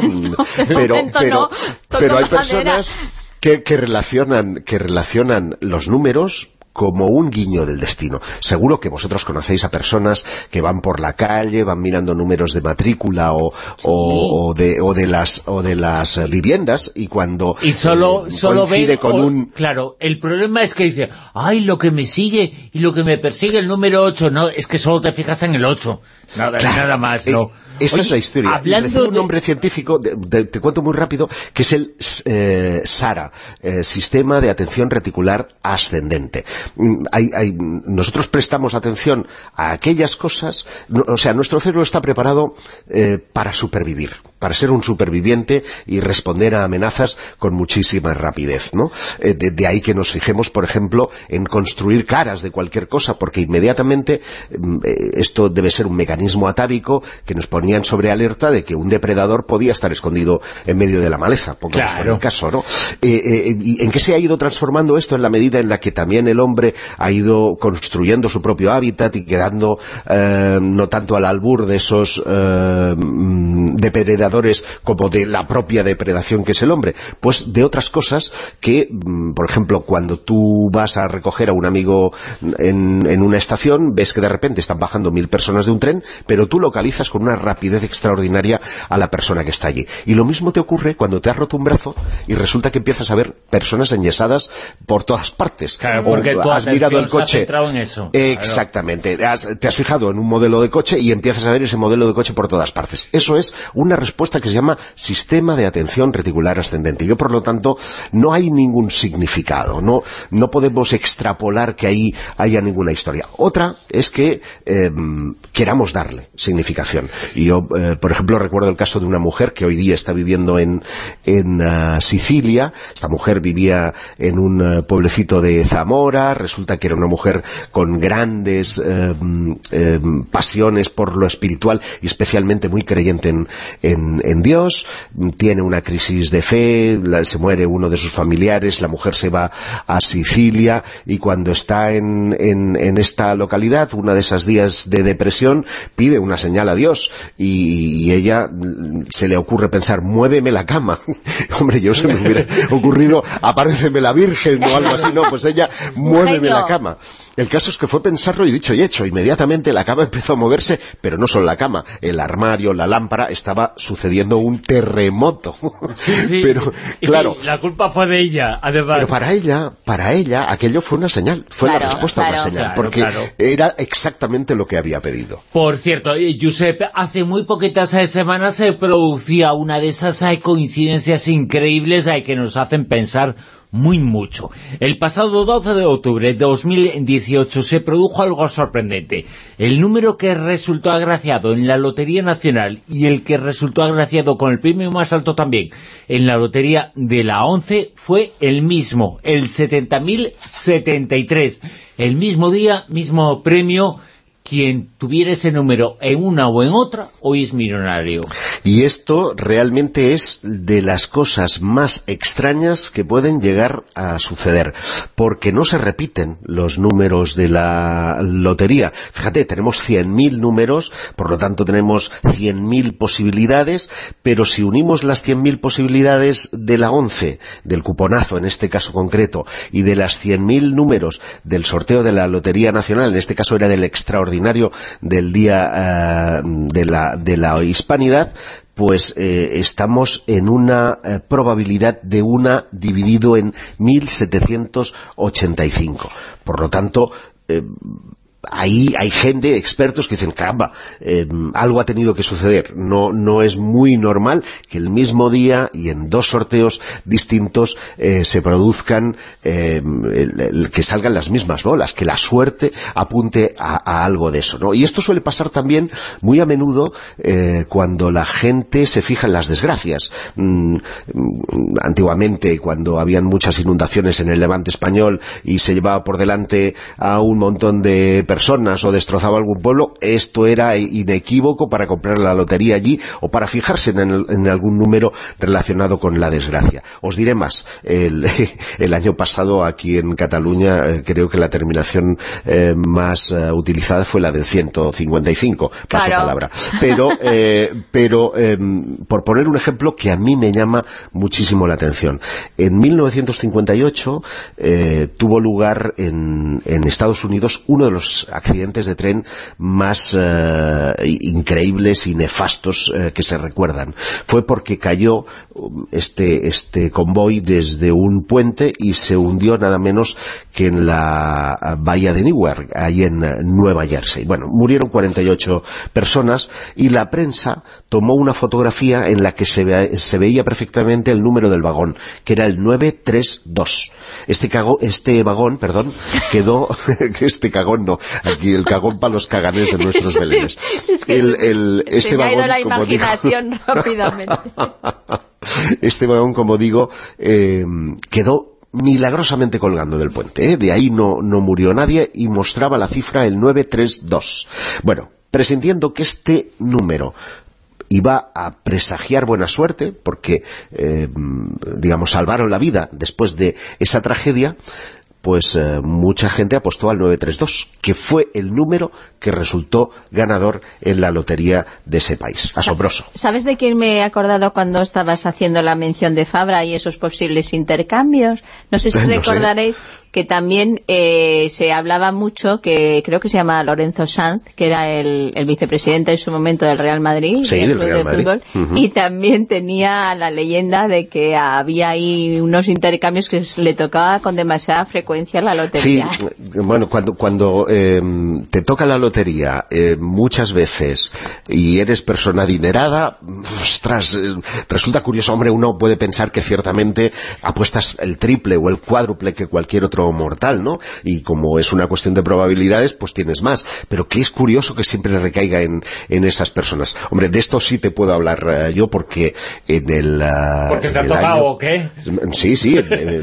mira, esta es, una, esta es una situación personal muy, muy curiosa. Cuando yo me iba a casar por primera vez, eh, me faltaban exactamente 500.000 pesetas para poder comprar los muebles. Todo lo demás ya lo tenía eh, hecho. Y llegó el sorteo de la Navidad y en la en la oficina de mi exmujer, que eran muy aficionados al asunto de las apuestas de loterías, pues decidieron comprar el último número pues un día antes del sorteo. Y fue el que nos tocó exactamente las 500.000 pesetas que necesitábamos. Pero a lo que voy, era, un cuarto era un cuarto premio, un, vamos, una minucia. El, caso es que eh, una semana más tarde eh, se pusieron en contacto con, no con nosotros, que teníamos un décimo, sino con la oficina que había comprado, con la posibilidad de que todos renunciáramos al cobro de ese medio millón a cambio de que nos dieran 600.000, ¿vale? Y, ese número iba pues al señor que lo había pagado pues para, para blanquear el importe total. o sea que estas cosas estas cosas ocurren ¿eh? y no hay que ser no hay que ser un cándido pensando que hay políticos y, personas con gran nivel adquisitivo que ¡ah! qué suerte le ha vuelto a tocar la, la lotería. Una de las cosas eh, que tú señalaste en tus libros sobre coincidencias y casualidades es eh, las que existen en el mundo de las finanzas que a veces incluso las hacen temblar. Sí, este, estás pensando en, un tipo que eh, es conocido literalmente como el terror de la, de la bolsa y que cada vez que aparece en, televisión, pues eh, la bolsa fluctúa de una manera extraordinaria. Hablamos de Chang, eh, que, bueno, este hombre, para entendernos, ha sido un, hombre muy muy conocido. Chang o Cheng, no, no sé cómo se pronuncia exactamente, ha sido muy conocido en, en su país, pero el que hace oscilar el, el, índice, Nikkei, el índice de, Tokio, cada vez que el hombre eh, sale por, por, televisión. Tanto es así que en el mundo de las finanzas se conoce... Em, eh, hay un, efecto que se le denomina eh, efecto Chen, creo que es, que es así, para reflejar que, ojo, si va a salir este señor en la, en la televisión,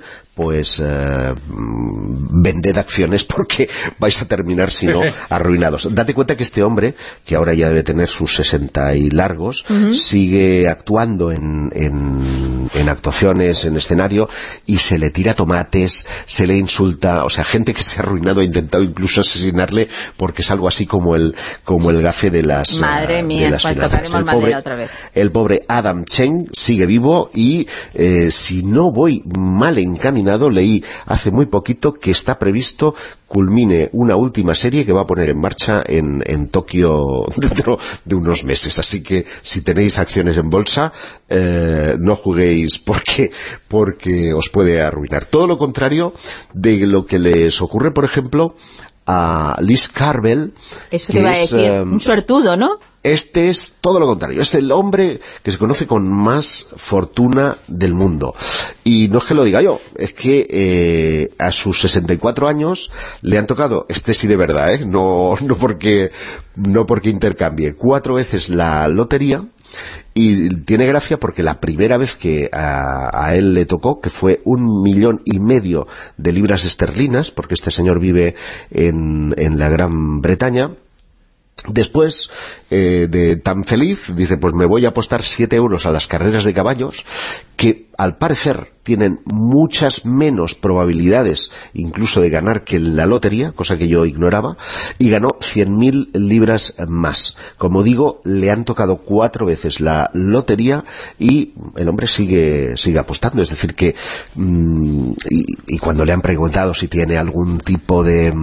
Eh, truco, ¿no?, para que la lotería le toque, porque un poco los medios buscan siempre ese trasfondo eh, mágico, eh, eh, esa significación especial, no en vano, caramba, si entre 100.000 eres tú el elegido, tú puedes sentirte eh, de alguna manera especial, ¿no? Como escogido por, por, por, un algo sobrenatural para que seas tú y no cualquiera de los otros 99.999 al que le ha resultado agraciado. Tú has eh, conocido muy de cerca algunos casos. Eh, cuando escribiste el libro Coincidencias Imposibles, una de las personas que se puso en contacto contigo para contarte su experiencia, su propia casualidad, eh, se llamaba Mario y fue una de las personas que pues te contó, a mí me ha pasado algo que no se puede explicar por el azar. Pues ahora no sé a cuál, a qué Mario te refieres, porque he recibido eh, cientos de, y no exagero, eh, cientos de comunicaciones, pero sí me viene a la memoria un poco con eh, esta relación de números y, la suerte, el caso de un oyente de Onda Cero, que me llamó, pues ahora, pues este fue con el primer, no, fue en el segundo libro, estamos hablando de 2015, para contarme que, bueno, nos había escuchado hablar del primer Coincidencias Imposibles, que él es un tipo que se dedica a los negocios, que eh, es vendedor de una marca de coches que se hace aquí en Barcelona, con lo cual pocas pistas más necesitas dar, y este tal eh, Joan pues se encontraba en, en, el casino de Estoril, eh, en un viaje de estos que hacen para los vendedores de empresa, Estoril por si alguien no lo sabe es, un, es una población extraordinariamente bonita de Portugal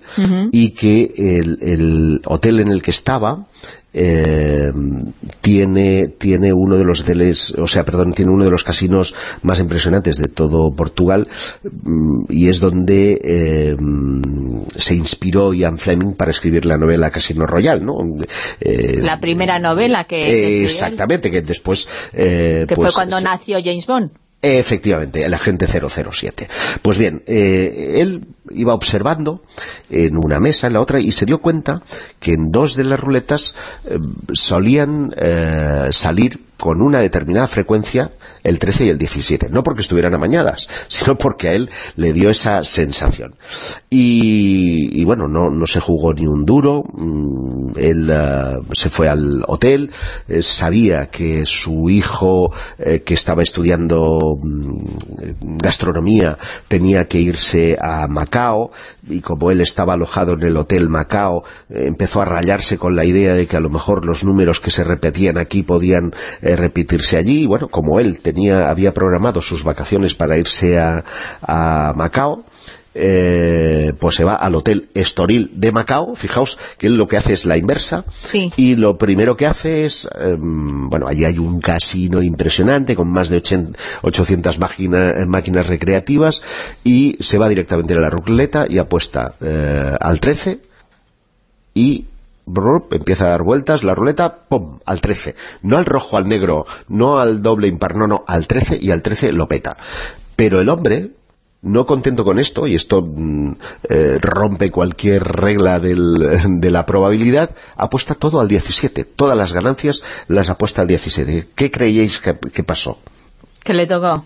Le tocó efectivamente, y como buen Señ eh, no apostó más, se largó con todo lo, lo, ganado y esta es otra de las experiencias mágicas que te hacen pensar que a veces los números te persiguen. De hecho hay un hay un caso muy curioso y documentado en, en varios libros eh, relacionados con el mundo de las, de, eh, las coincidencias, que es el de Hans Zeisel, un hombre que decía sentirse perseguido por el número 23, porque había vivido, este hombre era mm, era mm, profesor de Derecho de Chicago, pero mm, fue a vivir a Viena, en, concretamente a la calle Russenlauden 23.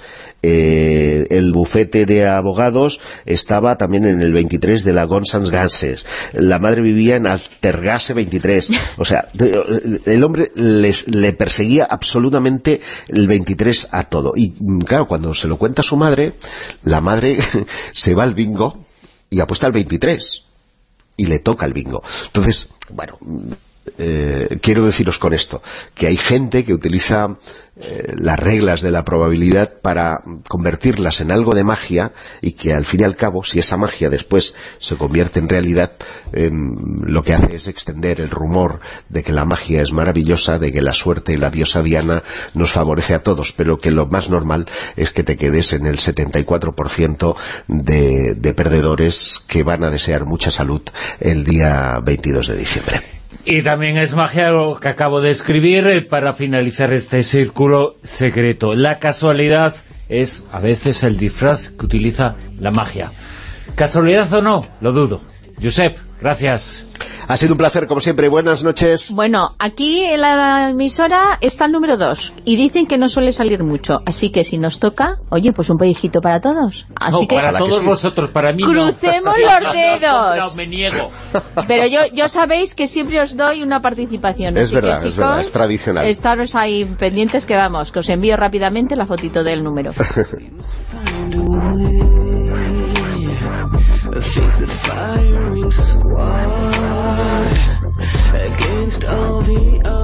En Onda Cero, La Rosa de los Vientos.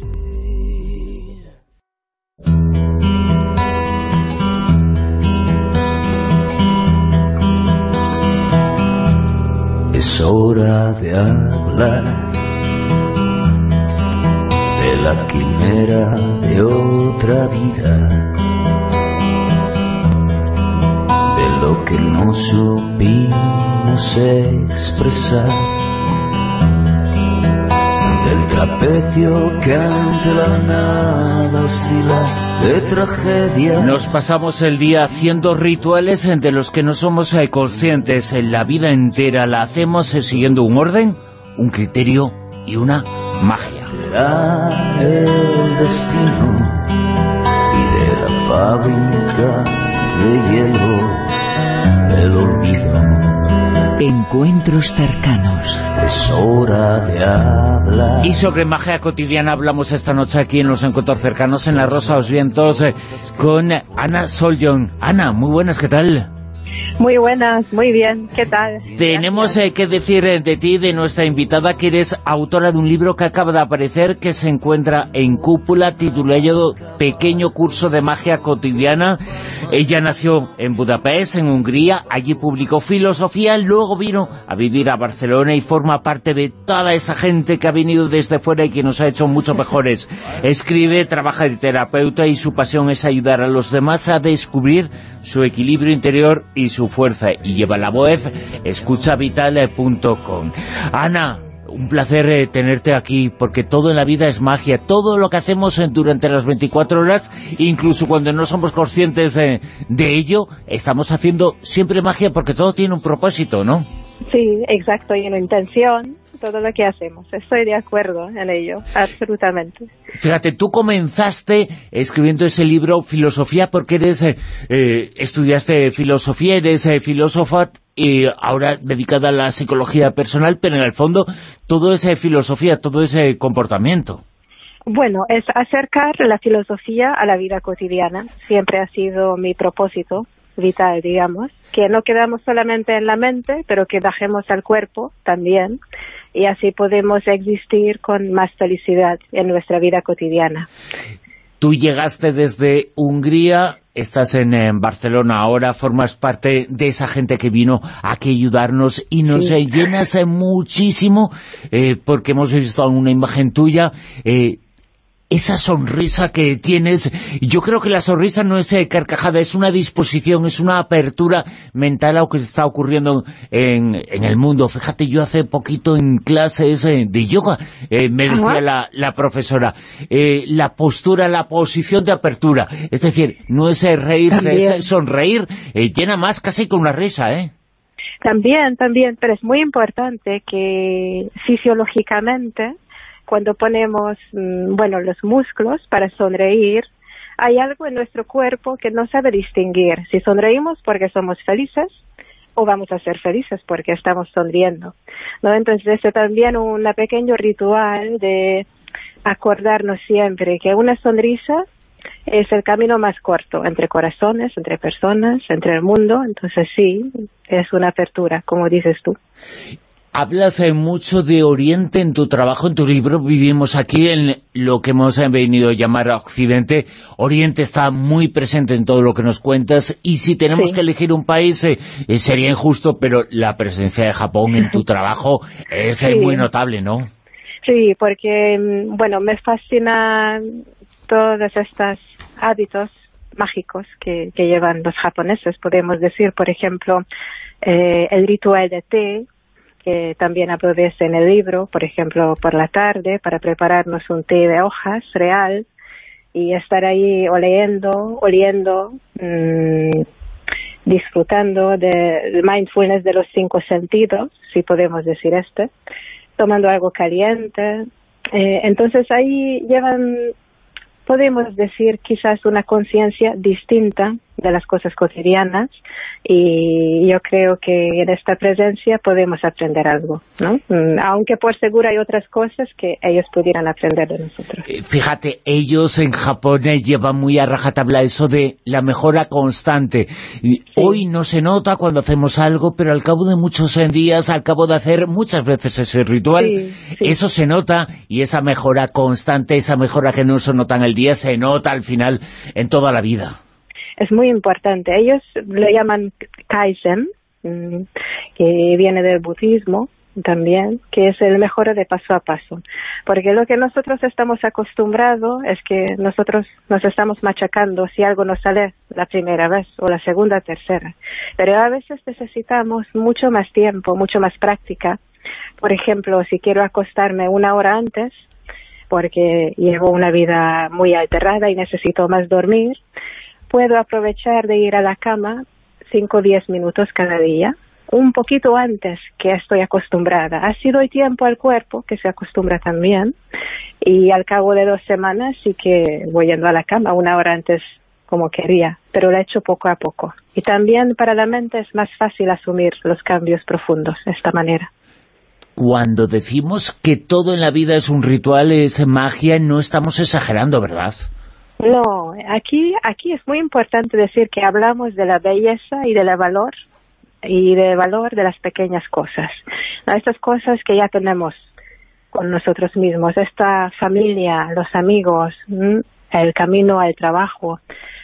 Si estamos mm, huidos en nuestros móviles o en un libro, quizás que perdemos el cambio de las estaciones, que también nos puede aportar una pequeña felicidad, ¿no?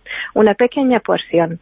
Entonces, mm, es una invitación para descubrir que todo lo que deseamos quizás que ya está alrededor, pero quizás que esté demasiado cerca y por eso no lo vemos. En tu libro, Pequeño Curso de Magia Cotidiana, cuentas eh, muchas cosas. Eh, conviertas el día en un eh, ritual, un saludo al sol, porque el saludo al sol, ¿dónde empieza y dónde acaba? ¿Dónde empieza y dónde acaba el día? Es una buena pregunta. Claro, pero tú empiezas contando las cosas un poco por lo que consideramos el comienzo, el eh, despertarnos. Y despertarnos es muy importante. Podemos eh, retozarnos en la cama o podemos hacer lo primero, dar gracias por eh, alumbrarnos a un nuevo día. Sí, exacto. Pues muy importante cómo nos despertamos. Y aquí viene justamente lo que dices, de qué depende cómo nos vamos a encontrar el mañana siguiente, ¿no? Cómo nos vamos a acostar. Pues ahí también hay una relación. Y aquí quizás es interesante mencionar que eh, un norteamericano, Dr. Breus, ha descubrido que hay cuatro animales que podemos usar como metáfora para el patrón de sueño que llevamos. Mm, a, las personas de tipo oso, que son las personas que se levantan hacia las siete y media con mucha energía durante el día y luego les gusta acostarse sobre la medianoche, un poquito antes. Luego hay los leones, ellos son los que les gusta madrugar bastante, ¿no? Mm, se despertan a las seis, seis y media y, y no les cuesta levantarse a esta hora llena de energía y por eso también se acuestan muy temprano. Luego existen los lobos, estos son los animales nocturnos, que la creatividad se llena hacia las 11 o 10 de la noche, entonces les gusta trabajar mucho por la noche y les gustaría despertarse lo más tarde posible.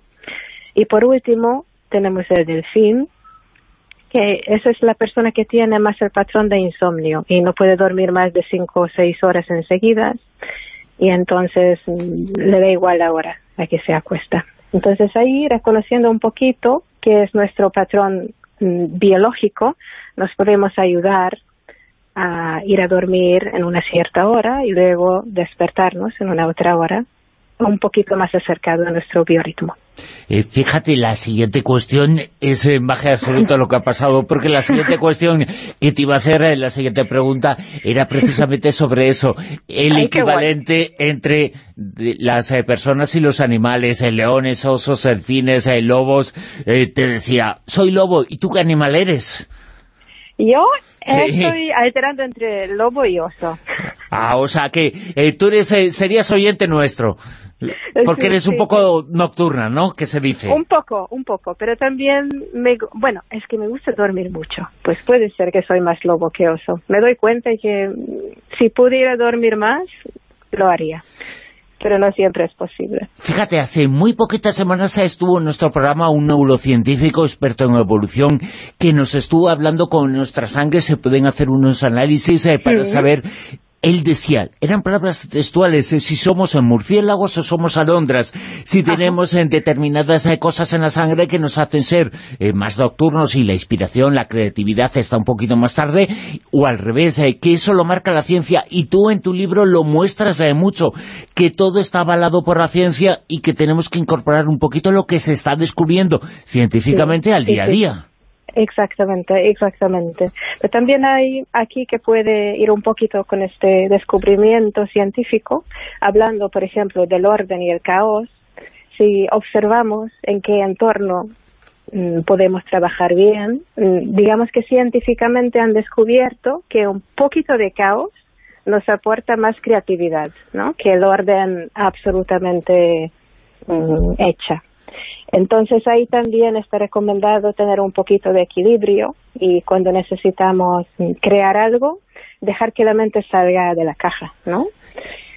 Fíjate que una de las eh, cuestiones eh, que tenía era precisamente una frase de un genio, de un sabio, de Carl Gustav Jung, eh, que tú citas en tu libro y que, que dice la frase lo siguiente, en todo caos hay un poco de, cosmos, en todos los desórdenes hay un orden secreto. el caos, el desorden, no siempre nos habla de una persona desordenada, sino que tiene su propio orden y tenemos que respetarlo, porque lo fundamental entre las personas es respetar como son. Sí, exactamente. Y, también es muy importante que nosotros mismos respetamos a nosotros mismos con cariño, porque a veces hay épocas cuando estamos más caóticas, más desorganizados, pero todo, eh, al menos esa es mi creencia, que todo tiene una razón, ¿no?, detrás de ello. Que quizás que en esta persona en aquel momento están pasando muchas cosas, como ir viendo unos cambios que se van manifestando cuando su tiempo ya ha llegado y todo este caos a veces aparece como un nido protegido y luego el orden aparece en su tiempo cuando ya, ya es su propia hora. A veces eh, creemos en lo que después eh, la ciencia ha confirmado, aunque nos eh, neguemos o pensemos eh, que no es así.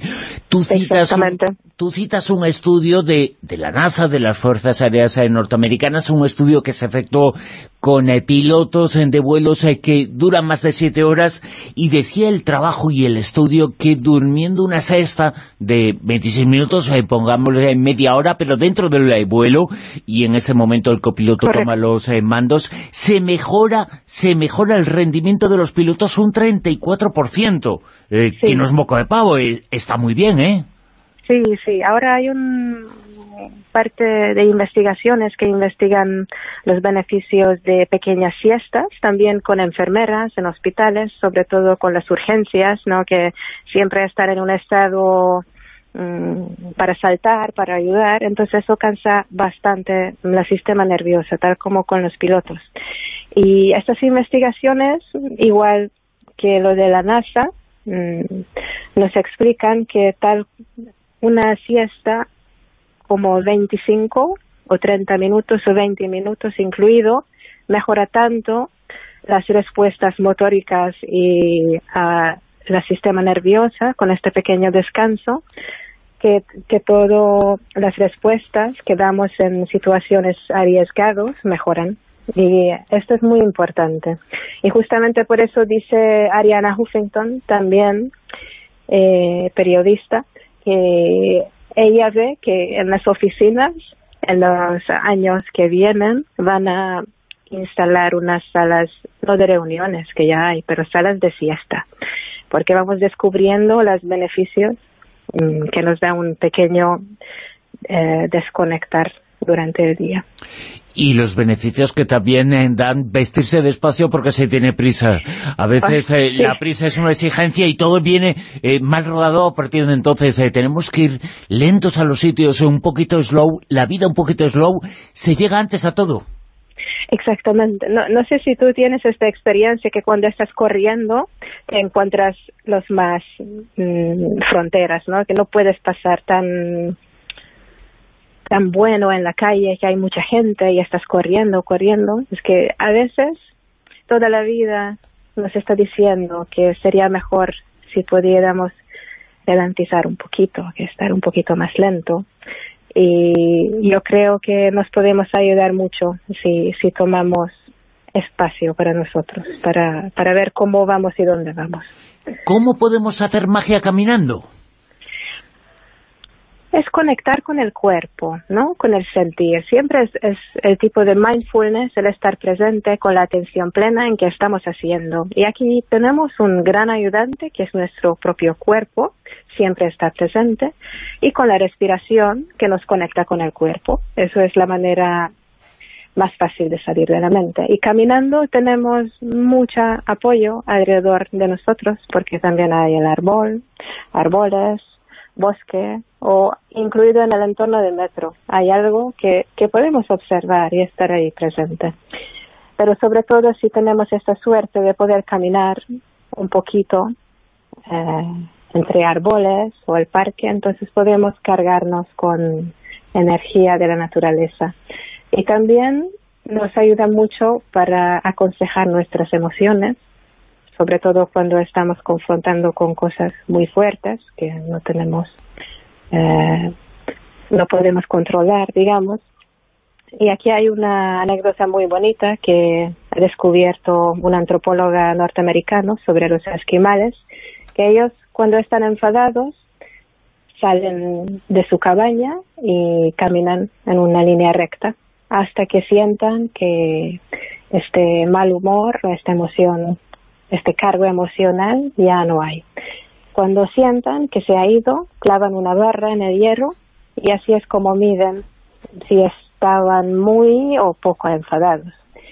Y creo que aunque nosotros no podemos clavar nada en la calle, nos ayuda mucho en muchas situaciones salir, tomar aire fresco y, y conectar con nosotros mismos y con la naturaleza, porque ahí hay mucho recurso que podemos utilizar. Y comer también es un ritual eh, que hacemos eh, todos los días y que no tenemos que hacer mecánicamente, sino darnos cuenta de que eh, lo que nos estamos metiendo para el cuerpo después tendrá un beneficio o un perjuicio. Sí, exactamente. Y también nos ayuda mantener o cultivar un poquito nuestras relaciones sociales, ¿no? Que si comemos solos con nuestro ordenador o con nuestro móvil, estamos encerrándonos. Y también es un momento para respirar.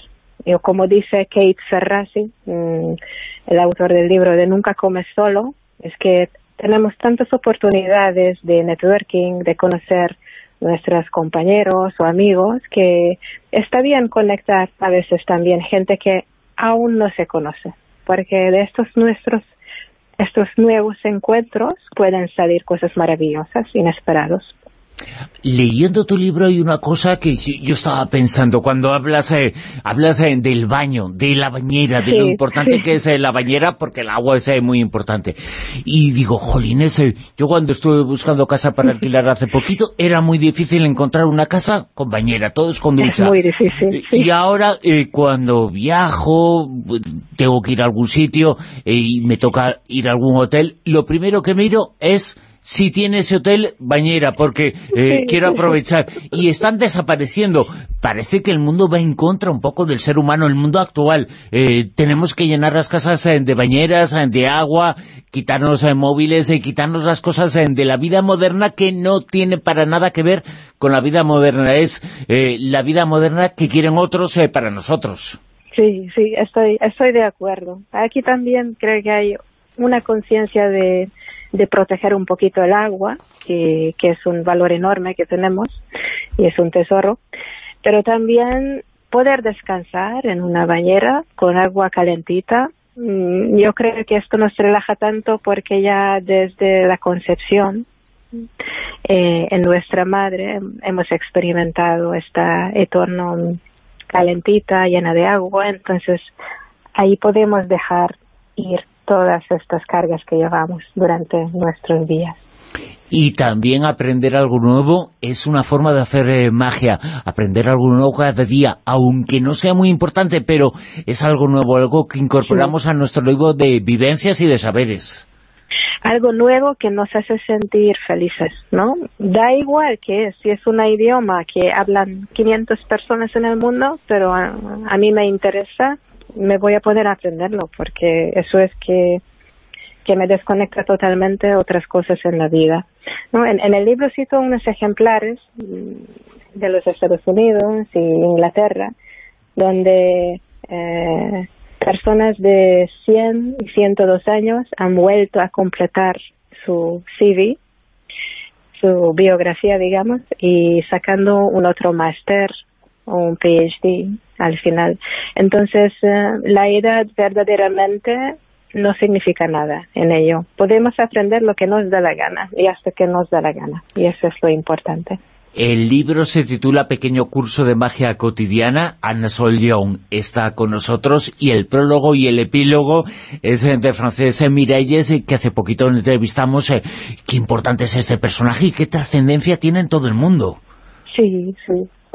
Eh, pocas personas lo saben, pero como Frances lo cuenta en el prólogo, eh, el título de pequeño curso de magia cotidiana ya salió en uno de sus libros, El amor en minúscula, que ha sido un bestseller internacional.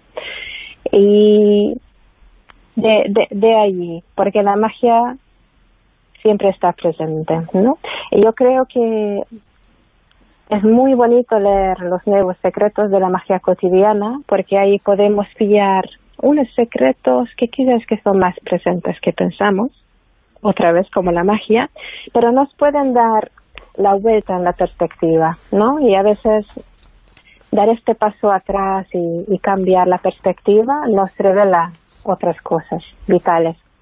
Y ya para finalizar, otra cita que tú eh, mencionas en el libro, es una cita también eh, de alguien de Oriente y 12, dice, cuéntame la historia de cómo el sol amaba tanto a la luna que moría cada noche solo para que pudiera respirar.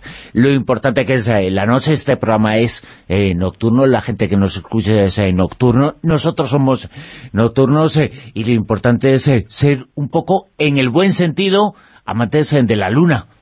Exactamente. La, la luna siempre está presente, es un acompañante. Aunque no lo veamos, está ahí.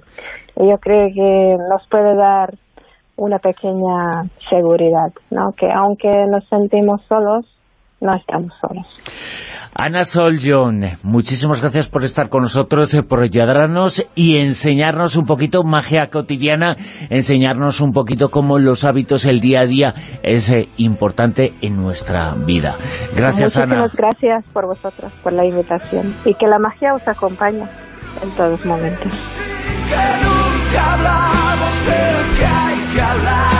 Y dice ella recordando una cita de Dean Smith, si tratas cada situación como un asunto de vida o muerte, morirás un montón de veces.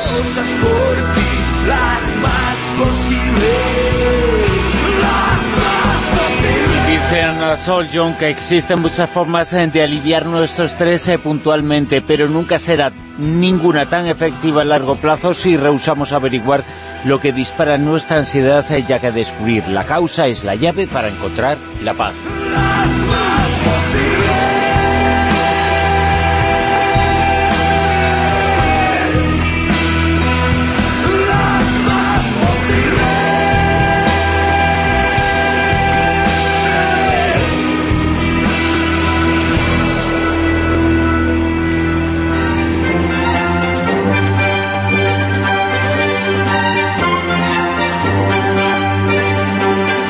Consumido una hora más de programa, una hora más de La Rosa a los Vientos, una hora que nos queda todavía, pero después eh, de las noticias, después eh, de la información que llega ahora mismo en Onda Cero.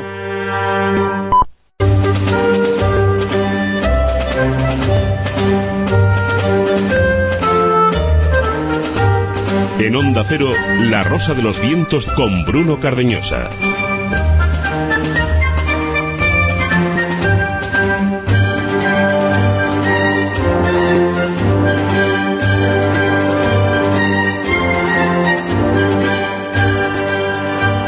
Romántico a veces es obsesión romántica sobre cómo actúa la mente humana en esos eh, casos. Hablamos esta noche en Eureka con Mado Martínez. Es un auténtico TOC, un trastorno compulsivo obsesivo-compulsivo del que vamos a hablar en Eureka dentro de tan solo unos eh, minutos. También vamos a tener esta noche José Manuel Escribano en su callejón hablándonos de las nominaciones eh, polémicas porque hay una ausencia muy notable en los premios eh, Goya y vamos a hablar también de la Atlántida con Jesús Ortega. Pero antes Silvia Casasola nos va a resolver la incógnita de esta noche, el personaje oculto, nos va a contar quién es el ganador del concurso. Y lo primero de todo, dar las gracias a la cantidad de oyentes que han participado esta noche y cada uno, pues bueno, optando por quien les parecía que era el personaje. Tanto Sherlock Holmes como Hércules Poirot son personajes observadores, elegantes, inteligentes y tienen una privilegiadamente deductiva, especialmente Holmes. Conan Doyle creó a Sherlock en el año 1887, apareciendo en Estudio Escarlata, su primera novela, que por entonces se hacía por entregas. Y Agatha Christie hizo lo propio con Poirot en el año 1920, publicando El misterioso caso de Styles. Por tanto, está claro que nuestro personaje de hoy es Bond, James Bond, el agente 007, creado por Ian Fleming en 1953, apareciendo por vez primera en Casino Royale.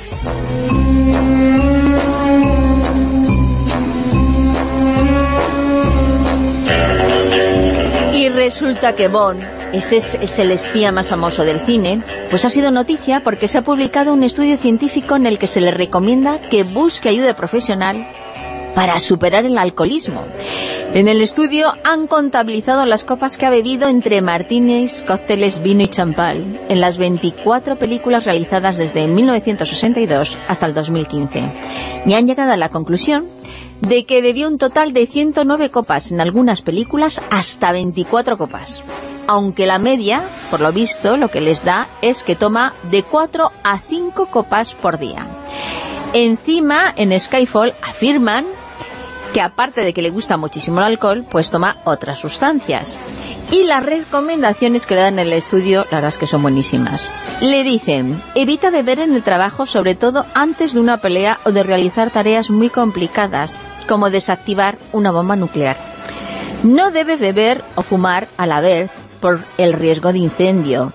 Y también le recomiendan que evite beber con parejas casuales que quieran capturarle o matarle. Como veis, la cosa está, pero muy, muy súper graciosa. ¿Y quién ha sido el ganador o ganadora de esta noche? Pues participó en el correo, en rosa.vientos, arroba onda 0.es, y ella es Concepción Ruiz. Así que felicidades, Conchi. Envíanos tu dirección a rosa.vientos, arroba onda 0.es, y te llegará un detalle del programa que dentro de nada ya estamos en Navidad. Un besito. Por cierto, mucha gente ha participado, como decía Silvia, con Almodía Rosavientos en ese concurso.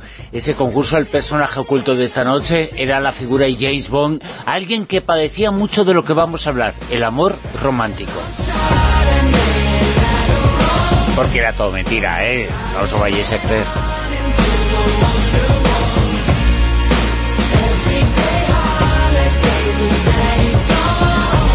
La Rosa de los Vientos, con Bruno Cardeñosa.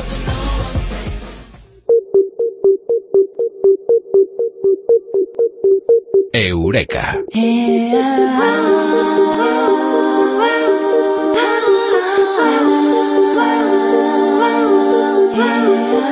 No es amor, es una obsesión. El amor no correspondido tiene un nombre. La ciencia lo estudia. Hoy vamos a saber qué es aquí, en Eureka. Y lo vamos a hacer, por supuesto, con Mado Martínez. Eh, Mado, muy buenas, ¿qué tal? Buenas noches. Aquí hablando de palabras extrañas. Esta palabra, la de hoy, se llama linerencia, ¿no? Es así el nombre de este talk. Limerencia, sí. Limerencia, que además no está en el diccionario de la RAE, porque yo lo he buscado. Y además, eh, yo cuando te he dicho esta mañana que íbamos a hablar de este tema, me has preguntado, ¿y la etimología? Pues resulta que no tiene. Que es un anglicismo cuya etimología no está clara. Parece que lo eligieron este nombre por sonoridad, porque sonaba bien y tal, ¿no? O que podría ser la unión de las palabras limerick, y romance, que es, limerick es como una estrofa poética jocosa, ¿no? Pero la que lo acuñó fue Dorothy Tenon en 1977 y posteriormente publicó un libro en 1979, eh, Love and Limerence, The Experience of Being in Love, que era un poco como la experiencia de estar enamorado, y ella lo que hizo fue entrevistar en los años 60 a más de 500 personas sobre temas románticos. Entonces fue así como ella llegó a la conclusión de que existía un estado mental, enfermiza, y recalcamos lo de enfermizo, imperante y obsesiva, de ser correspondido de la misma forma, ¿no? Y, perdón, Amado, sobre el que algunas personas han cantado, han hecho temas musicales, eh, vamos a poner esto un poquito para que la gente sepa lo que es de lo que hablamos hoy, la inherencia.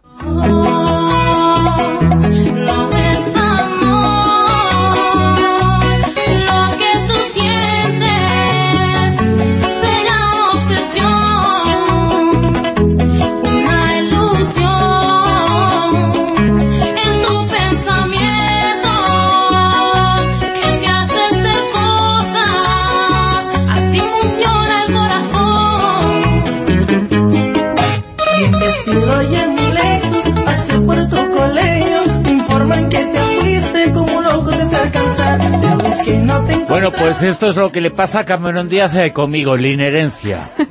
que tiene la inherencia contigo. Claro, claro. Es, buena expresión, sí. Pues... Bueno, también le pasa a Beyoncé, ¿eh? Me lo creo, me lo creo. Sí, sí, sí. me lo creo, Bruno. La cuestión es que con los años pues se, se lo ha venido reconociendo como un trastorno obsesivo-compulsivo un estado involuntario de la mente, de un estado interpersonal, ¿no? Porque involucra además pensamientos, sentimientos y conductas obsesivas, compulsivas e invasivas que además están sujetas a eso, a, percibir eh, reciprocidad emocional por parte de ese objeto de interés, ese objeto de diferencia, ¿no? Es lo que llamaríamos vulgarmente eh, estar locamente enamorado o loco de amor, pero ya cuando el amor te destroza, ¿no? Porque realmente la diferencia con respecto al amor a primera vista es que, aparte de que la limerencia puede durar de meses a años, pues lo que más la caracteriza es la presencia de pensamientos intrusivos, obsesivos, recurrentes, eh, un deseo enfermizo de ser correspondido de la misma manera que yo me siento, ¿no? Sería de la misma manera que yo me siento. Eh, miedo exacerbado también al rechazo, ansiedad, malestar, depresión a veces profunda, vivir en una montaña rusa emocional, ¿no? Que, que, que, que, va de la alegría exacerbada cuando yo percibo que puede corresponderme o sentir de la misma manera a la más profunda desesperación si yo pienso que no, pero lo pienso yo, no es que a lo mejor no sea correspondido, ¿no? Y lo puedes sentir por alguien que nunca has visto en persona, por alguien que conoces, por un amigo, por una amiga, incluso lo puedes sentir dentro de tu matrimonio. Eh, este detalle es muy importante porque a veces eh, no es la lejanía ser uno famoso, un importante actor, actriz, eh, cantante y el otro un, un fan, no, no, a veces se pasa con quien se tiene al lado y con quien ha recibido el anillo que le hemos puesto.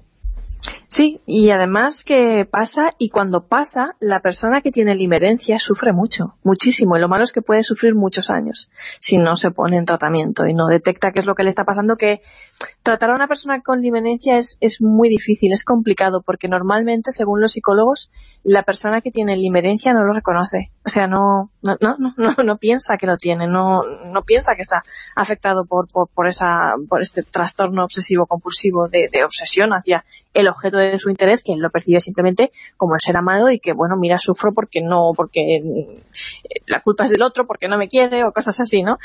Bueno, ¿qué vinculación podemos extraer con el amor y otras emociones en la limerencia? Bueno, pues eh, el amor que surge del estado de limerencia es una preocupación excesiva por el bienestar y los sentimientos del otro te provoca un síndrome de déficit de atención y desorden en tu escala de propiedades. O sea, de repente tu mundo se difumina, se borra y empieza a girar en torno al de esa persona y solo existe el de esa persona.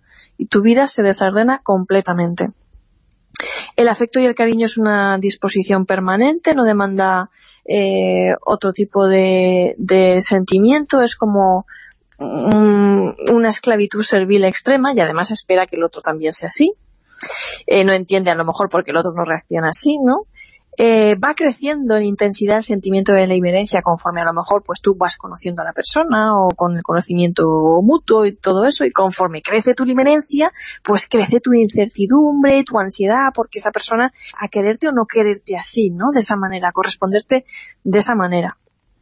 Y los efectos psicológicos y los componentes psicológicos descritos en la limerencia pues van eh, desde los pensamientos intrusivos, ¿no? sobre todo pues los relacionados con esa persona, claramente, deseo exacerbado por el bienestar de la otra persona, que bueno, que esto en, principio eh, eh, a nivel sano no es malo, ¿no? Lo malo es cuando se vuelve obsesivo y enfermizo, ¿no?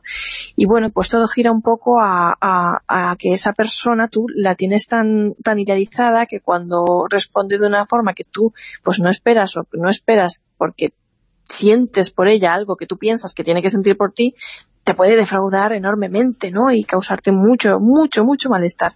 Hay una preocupación excesiva también en las personas limerentes por representar ser alguien acorde a los gustos de la persona más, es decir, dejas de ser tú.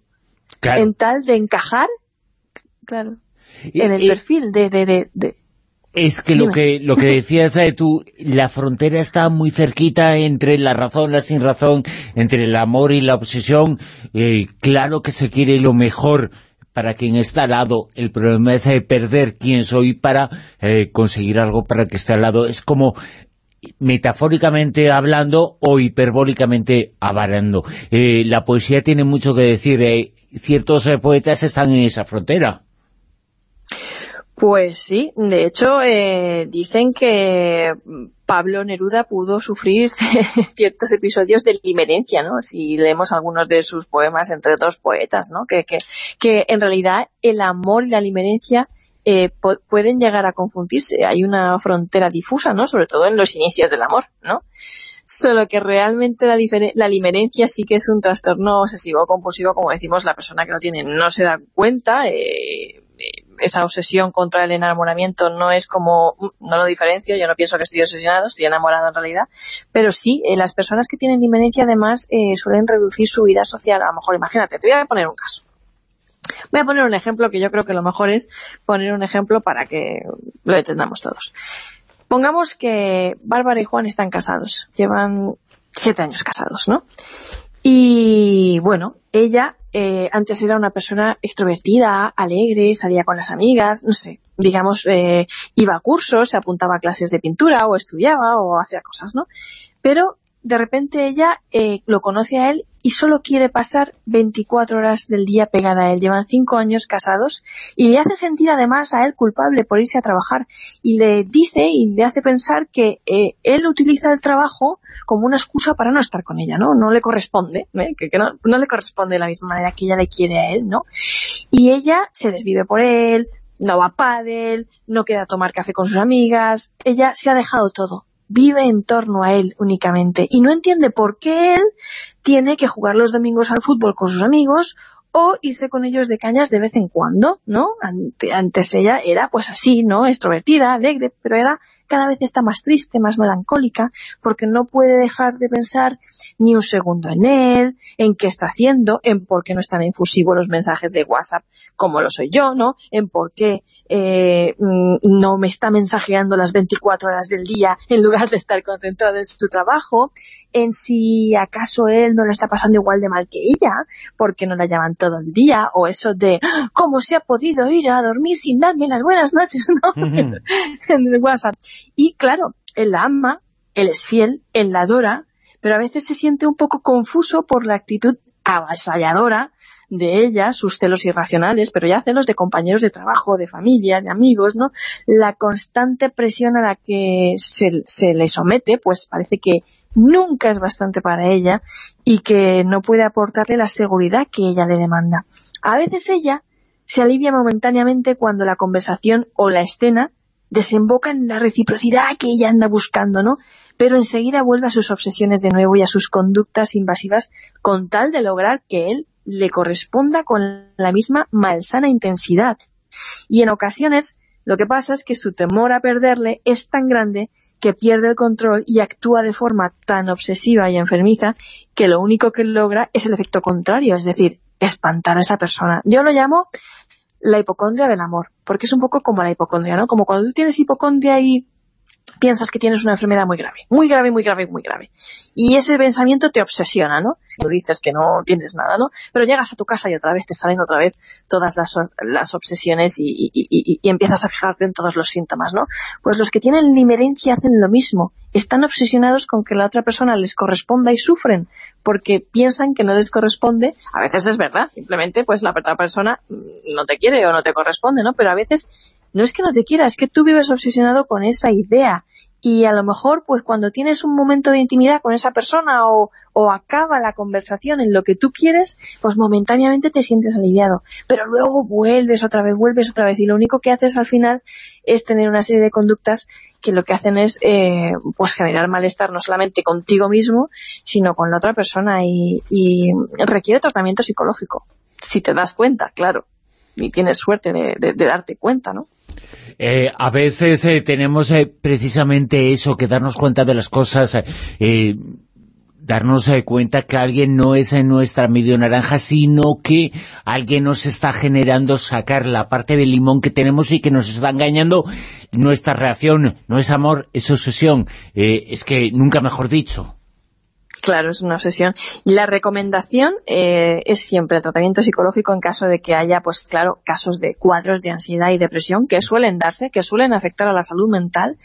Eh, buscar la raíz del problema, los pensamientos recurrentes, los pensamientos obsesivos, ¿no? Y los psicólogos lo que suelen hacer son dar pautas, estrategias, herramientas, en definitiva, para ir cambiando estas conductas que surgen de estos pensamientos. Por ejemplo, pues tengo miedo a que esta persona me deje, que la conducta al final suele ser aferrarme más a esta persona y aferrarla y no dejarla salir para que no me deje, ¿no? Y en el fondo la estás alejando con eso. En el fondo la estás alejando, ¿no? Tienes que decir, bueno, paro, esto es una obsesión, no es real, eh, voy a buscar algo con lo que distraerme, cuando yo busque otra cosa con la que distraerme, se reducirá mi malestar, empezaré a pensar de nuevo de forma más racional, ¿no? Y, bueno, ya no te dejarás llevar tanto por esas emociones o, adquirirás más control en definitiva y sobre todo yo creo que el psicólogo te preguntará de dónde vienen eh, estas motivaciones, ¿no? Y por qué esa necesidad de, ser correspondido y por qué esa inseguridad tan grande, ¿no? Me imagino que ya en otros campos. Pero esto es la limerencia y yo creo que más de uno aquí, si levantamos la mano y dicen esto de que no, tira la tira, ¿cómo era? Eh, que tire, ¿cómo? ¿Cómo era el refrán eh, ese? Eh, que pues eso, que todos los hemos vivido en alguna ocasión. Cuando el río lleva pájaros cantando. Exacto, más o menos. Eso. La limerencia, así se llama este amor obsesivo, no es amor, es eh, obsesión, amor no correspondido. En Eureka con Mado Martínez, Amado, muchas gracias. Un abrazo.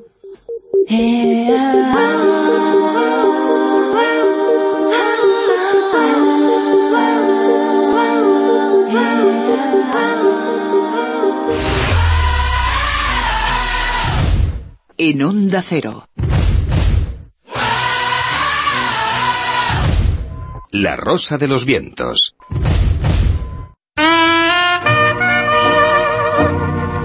El callejón del escribano.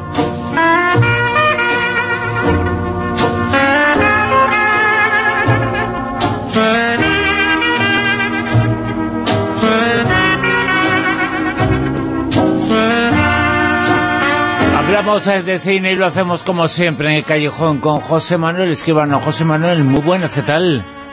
Buenas, buenas noches, Bruno, ¿qué tal? José Manuel, eh, ya hay nominaciones, eh, vamos a hablar de las nominaciones de los Goya, es la actualidad, Pues la sí. actualidad en el callejón, que nos habla de esas eh, nominaciones un tantito extrañas, ¿eh? Bueno, eh, esta semana las hemos conocido y yo diría que como todos los años, es decir, la, la Academia del Cine Español es caprichosa, Bruno, ¿para qué vamos a decir otra cosa, no? La Academia del Cine está compuesta eh, pues por eh, grupitos, capillitas, grupos de presión, en fin, de todo hay, con lo cual cada año las nominaciones pues salen de una manera parecida, con grandes ausencias, como la de este año, y también con nominaciones un poquito fuera de cacho, diría yo. Mira, repasemos. Las cinco películas eh, principales son El Reino, que parte con 13 nominaciones, es decir, casi todas, quitando la de animación, la película europea y la de los eh, documentales, pues ya está, ¿no? Bueno, campeones 11, va- le va la zaga. Todos lo saben, 8. Carmen y Lola también 8. Y Entre dos aguas, 2. Esas son las cinco películas nominadas al Goya a la mejor película. Luego, por número de nominaciones, pues detrás van Julie, la Alicia Boyain, que tiene cinco, El hombre que mató a Don Quijote, otras cinco, ellos sabrán por qué, Viaje al cuarto de una madre, cuatro, El fotógrafo de Madhausen, también cuatro, y por supuesto hay que recordar que Antonio de la Torre, como todos los años, pues se lleva dos nominaciones.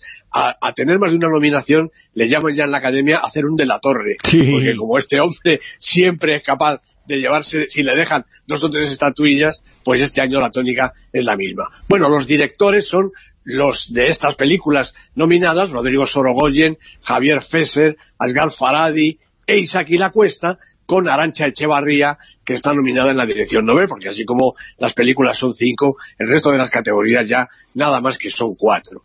Las actrices nominadas, actrices protagonistas son Susi Sánchez, Najwa Nimri, Penélope Cruz y Lola Dueñas. Aquí la verdad hay un poco que, que objetar. Y los actores, pues, eh, pues Bruno, los de siempre, eh, Javier Gutiérrez, Antonio de la Torre, Javier Bardem y José Coronado. Parece que no hay más actores en el panorama español, no solo por, porque están nominados, sino porque son los que trabajan. Eh, los intérpretes de... Sí, sí, sí, dinos, dinos. dinos. Que en todos los datos que nos estáis diciendo hay una ausencia muy notable que es eh, la de Petra, de su director, Rosales, de su actriz, Eleni. ¿Qué pasa ahí, no? pues que no le ha caído nada, nada, nada. Ni la película, ni el director, Jaime Rosales, ni Bárbara Leni, que está estupenda y que estaba nominada incluso para los premios del cine europeo, de los que ahora hablaremos. En fin, esto de lo de la academia, pues es así, ¿no? Entre los intérpretes de reparto, y eh, no lo vamos a contar todos, pero bueno, está Natalia de Molina, está Ana Castillo, Juan Margallo, Eduard Fernández, otro de los que no falla nunca, ¿no? Eh, nominadas para revelación están Rosy Rodríguez y Zaira Romero, las dos chavalitas de Carmen y Lola, y también está Carlos Acosta, el protagonista de Julie. Nominados al guion original están, pues eh, otra vez las mismas, Campeones, Carmen y Lola, El Reino, y todos lo saben. Y el guion adaptado, Jefe, La Noche de 12 años, Super López, realmente mm, algo extraordinario, porque la película bueno, pues te tienes que reír con Dani Rovira vestido con el pijama de superhéroe, pero un tanto como para tener una nominación al guion adaptado. En fin, y también Julie, esta sí es un poquito más seria. En cuanto al cine de animación, está nominada Un día más con vida y tres más, que van de comparsas, porque la que va a ganar, desde luego, es esta. Las películas iberoamericanas son El Ángel, que yo creo que había merecido alguna otra nominación, La noche de 12 años, los perros y Roma, absolutamente la favorita. En cuanto a las películas europeas, están Cold War, naturalmente, El hilo invisible, Girl y The Party. No está mal este reparto de nominaciones para las películas europeas. Este es un poquito el resumen de las nominaciones. Sabremos el resultado el día 2 de febrero como se celebran en Sevilla, espero que este año me lo cuentes tú a mí, en lugar de contártelo yo a ti. Eh, es una cosa tremenda, y la ausencia de Petra llama mucho la atención, la ausencia de su director, Jaime Rosales, eh, de su actriz, eh, Barbara y muchas cosas, y llama la atención, yo creo que todos vamos a ser del reino, que es la película con más nominaciones, y vamos a tener miedo de una película entrañable, pero que no sé si se merecía 11 nominaciones, campeones. Claro, claro, estoy totalmente de acuerdo.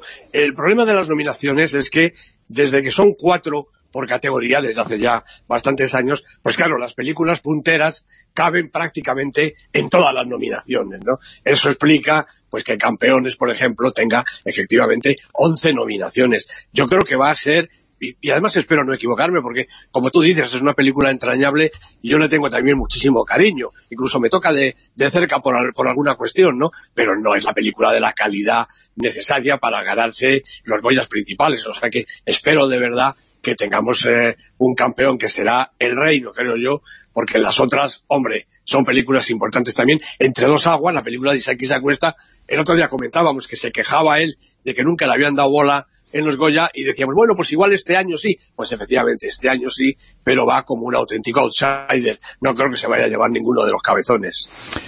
El Reino de denominaciones, el campeón es 11, la presencia, eso sí, eh, se han acordado, que lo hemos dicho mucho, nos lo has señalado tú, Carmen y Lola, una gran película, está ahí. Sí, está ahí con ocho nominaciones, las dos eh, protagonistas, eh, la directora, por supuesto, Arantxa Echevarría, que yo creo que como dirección novel es de lo más destacado de este año, y parte además de las otras eh, categorías, hasta el número de ocho, que realmente es importante. ¿eh? Hace unos cuantos años, cuando esto empezó, llevarse ocho nominaciones era sinónimo de ser la película, vamos, súper favorita.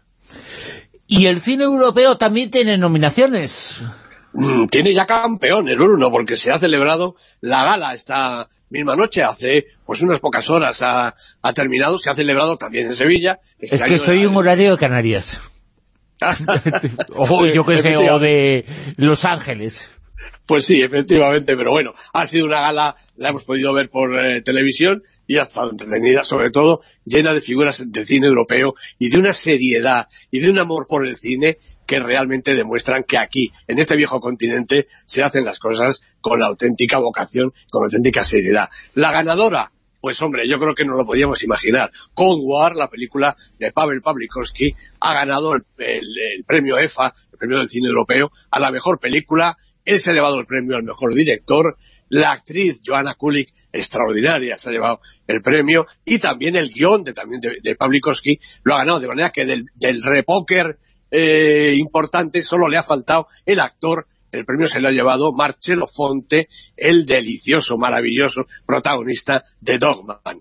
Ha habido un homenaje a Costa Gabras, a Ralph Fiennes y a nuestra Carmen Maura, que ha hecho las delicias del respetable con una especie de discurso en Spanglish que en ella misma sabía muy bien lo que era, en fin. Pero bueno, había que premiar a Carmen Maura después de toda la vida en las pantallas, ¿no? La película de animación ha sido Another Day of Life, la película española de Raúl de la Fuente y Damián Nenov. Hemos traído, eh, nos hemos quedado con este premio. La comedia porque en Europa, aunque no lo parezca, también se hacen películas de comedia. Creo que había tres nominadas, porque el resto han sido todos los dramones que suele hacer el cine europeo. La comedia ha sido para La muerte de Stalin y el público ha consagrado a Call Me By Your Name, la película de Luca Guadagnino, que ya es un poquito más antigua en las carteleras, pero que todavía entraba en la convocatoria de este año del cine europeo. Y la película que va a ser la crítica, el comentario de esta noche es eh, la siguiente, Expediente 64. Carl, he leído tu carta de recomendación. Sí, me he pasado. Assad ha estado en mi equipo del departamento Q desde 2013. Ha cumplido con su deber como se esperaba. Cinco años, Carl. ¿Y eso es lo mejor que se te ocurre?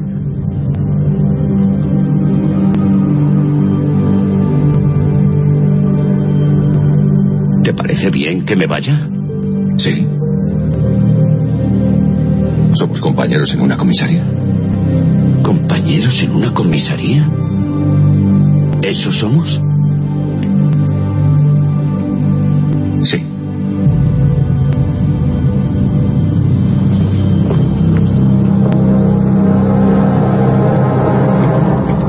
Expediente 64, Expediente Borrell, y ahora llega esta película Expediente 64. ay, eh, volvemos al comienzo, dicho al principio, 64 es... Eh, perdona, José Manuel. Eh, no, es 64, ¿eh? Claro, es que no... Se nos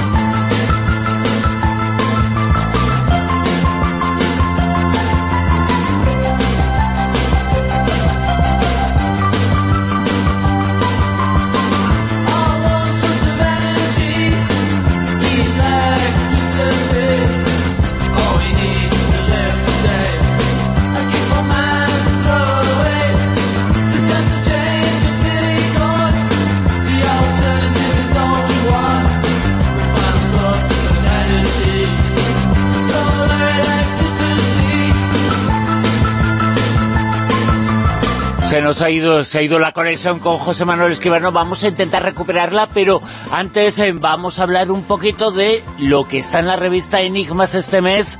El tema de portada es el eh, Diablo, historias eh, sobre el Diablo, fascinante como siempre, y uno de los temas que tiene en este número, la revista Enigmas, es sobre la Atlántida, y estamos con el autor de ese reportaje, Jesús Ortega. Muy buenas, ¿qué tal? ¿Qué tal, Bruno? Muy buenas afirmaba Roberto Pinotti en su momento, se afirma ahora porque seguramente es contrario a la creencia que tenemos. Eh, pensamos que la Atlántida tenía que haber sido un gran continente que estaba bajo las aguas, y no era tan grande, y sigue siendo desaparecido.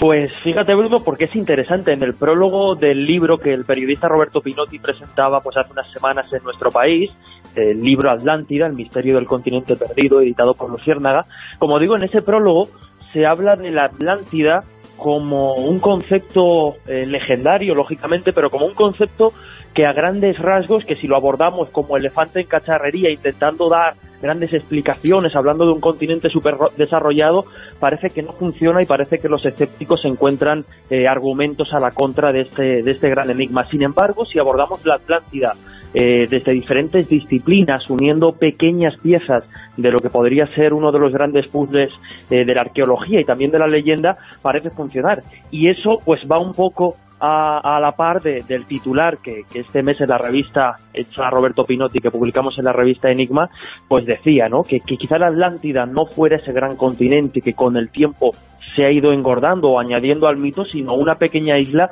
que pudo servir quizá como puente cultural entre los dos grandes continentes, entre América y Europa, y a partir de ahí elabora una serie de hipótesis o de ideas que son bastante interesantes. Y además eh, seguramente la Atlántida tiene mucho que ver con la difusión de esa cultura madre, con la difusión de algunos eh, conceptos y de algunas ideas y de algunas construcciones eh, a prehistoria. Por ejemplo, la vinculación con las pirámides es más el hecho de creencias que el hecho real, pero parece ser que por lo menos en la historia ha tenido algo que ver. Efectivamente, digamos que uno de los grandes pilares de la hipótesis que, Roberto Pinotti esboza en su ensayo sobre la Atlántida pivota un poco precisamente, como decías, en ese concepto de cultura madre y en un concepto que sería el de puente cultural. Es decir, eh, si nos remontamos a los eh, testimonios o a los relatos que nos hablan de la humanidad, de la historia de la humanidad anteriores a ese relato del diluvio que aparece diseminado en diferentes culturas, nos encontramos también con que construcciones como las pirámides, las más representativas serían, por supuesto, las de la cultura egipcia, pero también nos las encontramos en culturas precolombinas y en otros lugares del planeta insospechados. La presencia de esta construcción, de esta idea arquitectónica de la pirámide, en lugar de asociarla pues casi a una construcción lógica o que surge por pura evolución, Pinotti la asociaría dentro de su hipótesis sobre la Atlántida a como una especie de conocimiento que pues eh, estuvo muy presente en diferentes culturas en momentos muy concretos precisamente porque los habitantes de la Atlántida, quién sabe, eran navegantes y podían haber diseminado ese conocimiento o esa construcción de la pirámide por diferentes culturas antes del diluvio. Y la figura además de Roberto Pinotti que estamos eh, mencionando es una de las figuras importantes en la historia de estos temas y su trabajo y su ensayo sobre la Atlántida eh, parece que es un gran compendio de todo lo que se piensa que fue. Efectivamente, es un repaso realmente al, eterno mito de, la Atlántida. Es un repaso, además, como decíamos al inicio, eh, abordado desde diferentes disciplinas, la geografía, la geología, la, la, historia, la antropología también y la evolución de determinados, de determinados pueblos y cómo también el concepto de la Atlántida pues ha cambiado un poco a lo largo de, de las épocas. Un concepto que antes de la, de la cita de Platón, que es el que da vida a este mito, pues no había sido nombrado, o por lo menos con ese concepto concreto de Atlántida, y que después pasa unos años, unos siglos de, de sequía y vuelve a ser recuperada, por ejemplo, por los reyes católicos que en un momento determinado, como es el descubrimiento de América, cuando pues dos reinos concretamente, el de España y el de Portugal, se lanzaban a, conquistar y apropiarse de todas las tierras que, que estaban descubriendo, pues en ese momento recuperan el mito de la Atlántida como para hacer referencia a esa tierra que estaba más allá de las columnas de Hércules, muy cercana al continente europeo, para decir que la Atlántida, en cierto modo, era como una especie de suerte de, tierra española y que por tanto tenían como esa eh, preferencia a la hora de conquistar y de adueñarse de las tierras del nuevo, del nuevo continente. Por lo tanto, la Atlántida, como dices, ha estado presente eh, en toda la historia y ha sido concebida también de diferentes, desde diferentes ópticas, y eso también lo muestra Roberto Pinotti en su libro. Jesús Ortega, mil gracias eh, por estar con nosotros hablándonos eh, de estas teorías, las clásicas, sobre el mundo de la Atlántida, sobre esa isla que queremos ser grande, pero que quizá no era tan importante geográficamente hablando.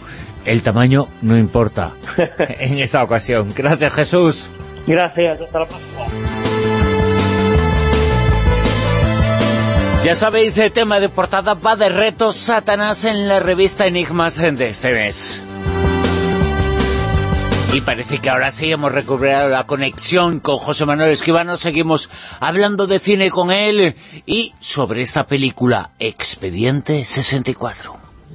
He leído tu carta de recomendación. Sí. ¿Me he pasado? Assad ha estado en mi equipo del departamento Q desde 2013. Ha cumplido con su deber como se esperaba. Cinco años, Carl. ¿Y eso es lo mejor que se te ocurre?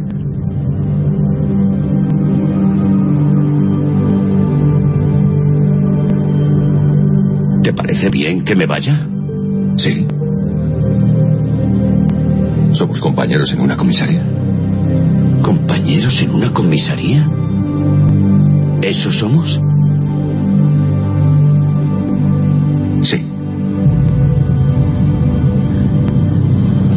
Expediente, ¿qué es Expediente Borren? Y ahora llega la gran pantalla Expediente 64, José Manuel. Efectivamente, Expediente 64, los casos del Departamento Q. La película dirigida por Christopher Bow, la producción es de Luis Best, Fabian Gasmia, el guion de Nicolás Arcel, Bo Hansen y Mikkel Norgard, y los protagonistas Nikolai Laikas y Fares Fares junto con Fanny Bornedal, estos dos a los que oíamos son los dos artistas principales, la verdad es que Carl le quiere a Assad mucho más de lo que parece. Bueno, yo creo que ya era hora de prestar atención a esta serie de los casos del Departamento Q. Va por la cuarta película ya, tras Misericordia, Profanación y Redención, y también es el cuarto episodio de los siete eh, libros publicados por Jussi Alder Olsen, uno de los más potentes autores de la novela negra nórdica. Este eh, film lo ha dirigido Christopher Boe, el autor de Reconstrucción y de Todo irá bien, que continúa los trabajos de Mikkel Norgard y Hans-Peter Moland en los anteriores. Norgard es ahora simplemente guionista. Bueno, los protagonistas sí, siguen siendo estos dos mismos. Liekas y Fares interpretan a Karl Morg, el taciturno y malhumorado policía, y a su ayudante, el enigmático Assad. Bueno, el éxito de estos dos personajes es tan rotundo, tan rotundo que uno ya no puede leer las novelas de Ander Olsen sin verlo representado en sus páginas. Los dos trabajan en el sótano atiborrado de carpetas y legajos que la jefatura de Copenhague les ha dejado para que resuelvan los casos más improbables, los que nadie ha sido capaz de solucionar. Y ahora se enfrentan a uno verdaderamente siniestro, emparedados tras un tabique, han aparecido tres cadáveres sentados ante una mesa en la que también hay una silla vacía, como esperando a un cuarto comensal. Bueno, llevan ahí bastantes años, evidentemente, así que su identificación no resulta fácil. Y cuando poco a poco se va descubriendo las circunstancias del probable crimen, las pistas conducen hasta los residentes en el antiguo hospital de la isla de Sprogo. Las residentes, diría yo, más bien, porque la mayoría de las personas que vivían en la institución eran mujeres, chicas jóvenes, chicas de vida difícil, rebeldes o descarriadas, como las llamaban las autoridades y también los familiares que las encerraban allí. Y allí sufrían vejaciones, abusos sexuales y hasta ensayos y operaciones secretas, siempre involuntarias, que podían cambiar su destino como mujeres y como personas. El hospital de Sprogo es, de alguna manera, el protagonista de la película, pero también una triste realidad en la Dinamarca de los años 80. Esto no es ninguna fantasía, existió de verdad. Bueno, aunque todavía no lo saben, Karl Morg y Assad se enfrentan a la herencia de aquellos años negros.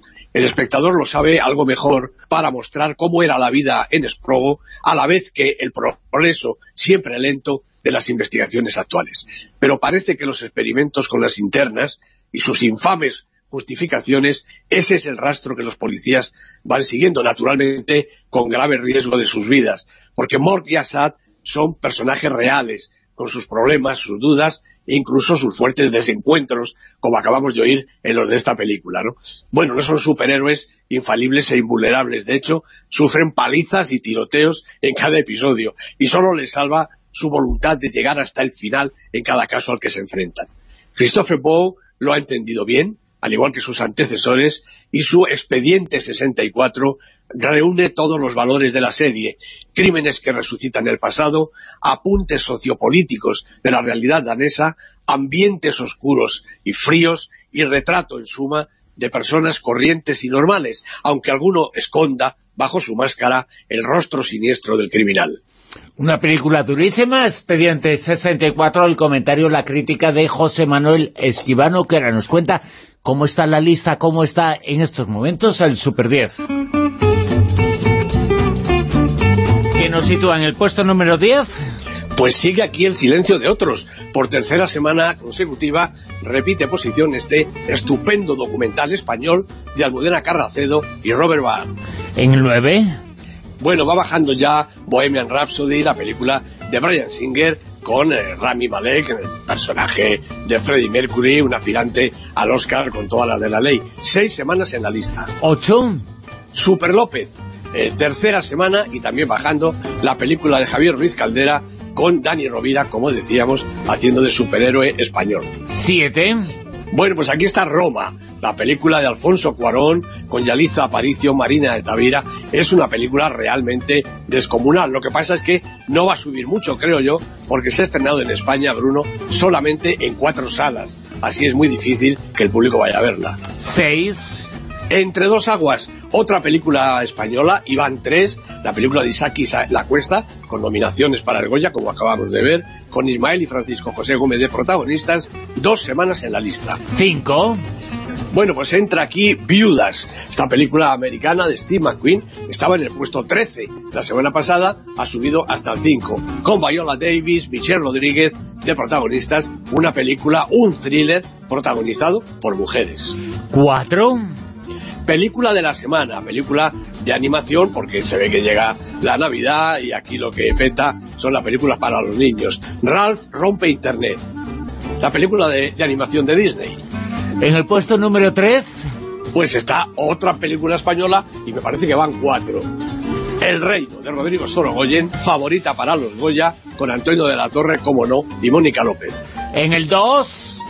La quinta película española, Bruno. La mitad de la lista es de cine español. Petra, de Jaime Rosales, ninguneada en los Goya, ocho semanas en la lista, con la magnífica Bárbara Leni de protagonista. En lo más alto, puesto número uno... Pues aquí sigue Cold War. No sé si alguna vez hemos dicho que es una película estupenda. Pavel Pawlikowski la ha dirigido, Thomas Scott y Joanna Kulig son los protagonistas. Diez semanas en la lista, es Super 10 y yo creo que esta, esta película se lo merece. Y además, eh, hoy, esta noche ha sido calificada como la mejor eh, película en el cine europeo, en los eh, premios, en la gala del cine europeo. Esta película lo está ganando absolutamente todo. Efectivamente, va a los Oscars y yo creo que va con ánimo de ganar, si es que campeones la deja, claro. Sí, sí, sí. Eh, ¿En qué puesto está campeones? pues no, campeones. Ha salido ya de, del Super 10, ya tenemos perdida por ahí. Ah, y bueno, eh, pero sí que está en el Super 10 alguna de animación, ¿no? Eh, lo digo por Super López. Ah, bueno, no, Super López, ya, ya te entiendo. Pues casi, casi. Sí, voy a ser, que estoy siendo un poquito malo, ¿eh? Ya, ya, ya, ya, ya te, ya te entiendo, ya. y en el En puesto fin, número 2 hay la gran olvidada Petra, que lo tenemos que, que decir y recordar, ¿no? Pues sí, así es, no va a ganar el Goya y bien que lo lamento porque, como he repetido más de una vez, era una de mis favoritas. A mí, eh, Petra y Bárbara Leni y Jaime Rosales me parece de lo mejor que se ha hecho en el cine español de este año. Los señores de la Academia han pensado otra cosa. Pero nosotros hablaremos de cine dentro de siete días y lo haremos aquí en el Callejón, como siempre, con José Manuel Escribano. Gracias. Un abrazo, Bruno.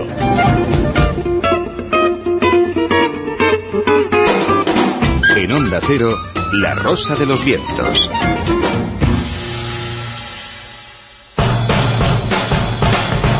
Señales del fin del mundo.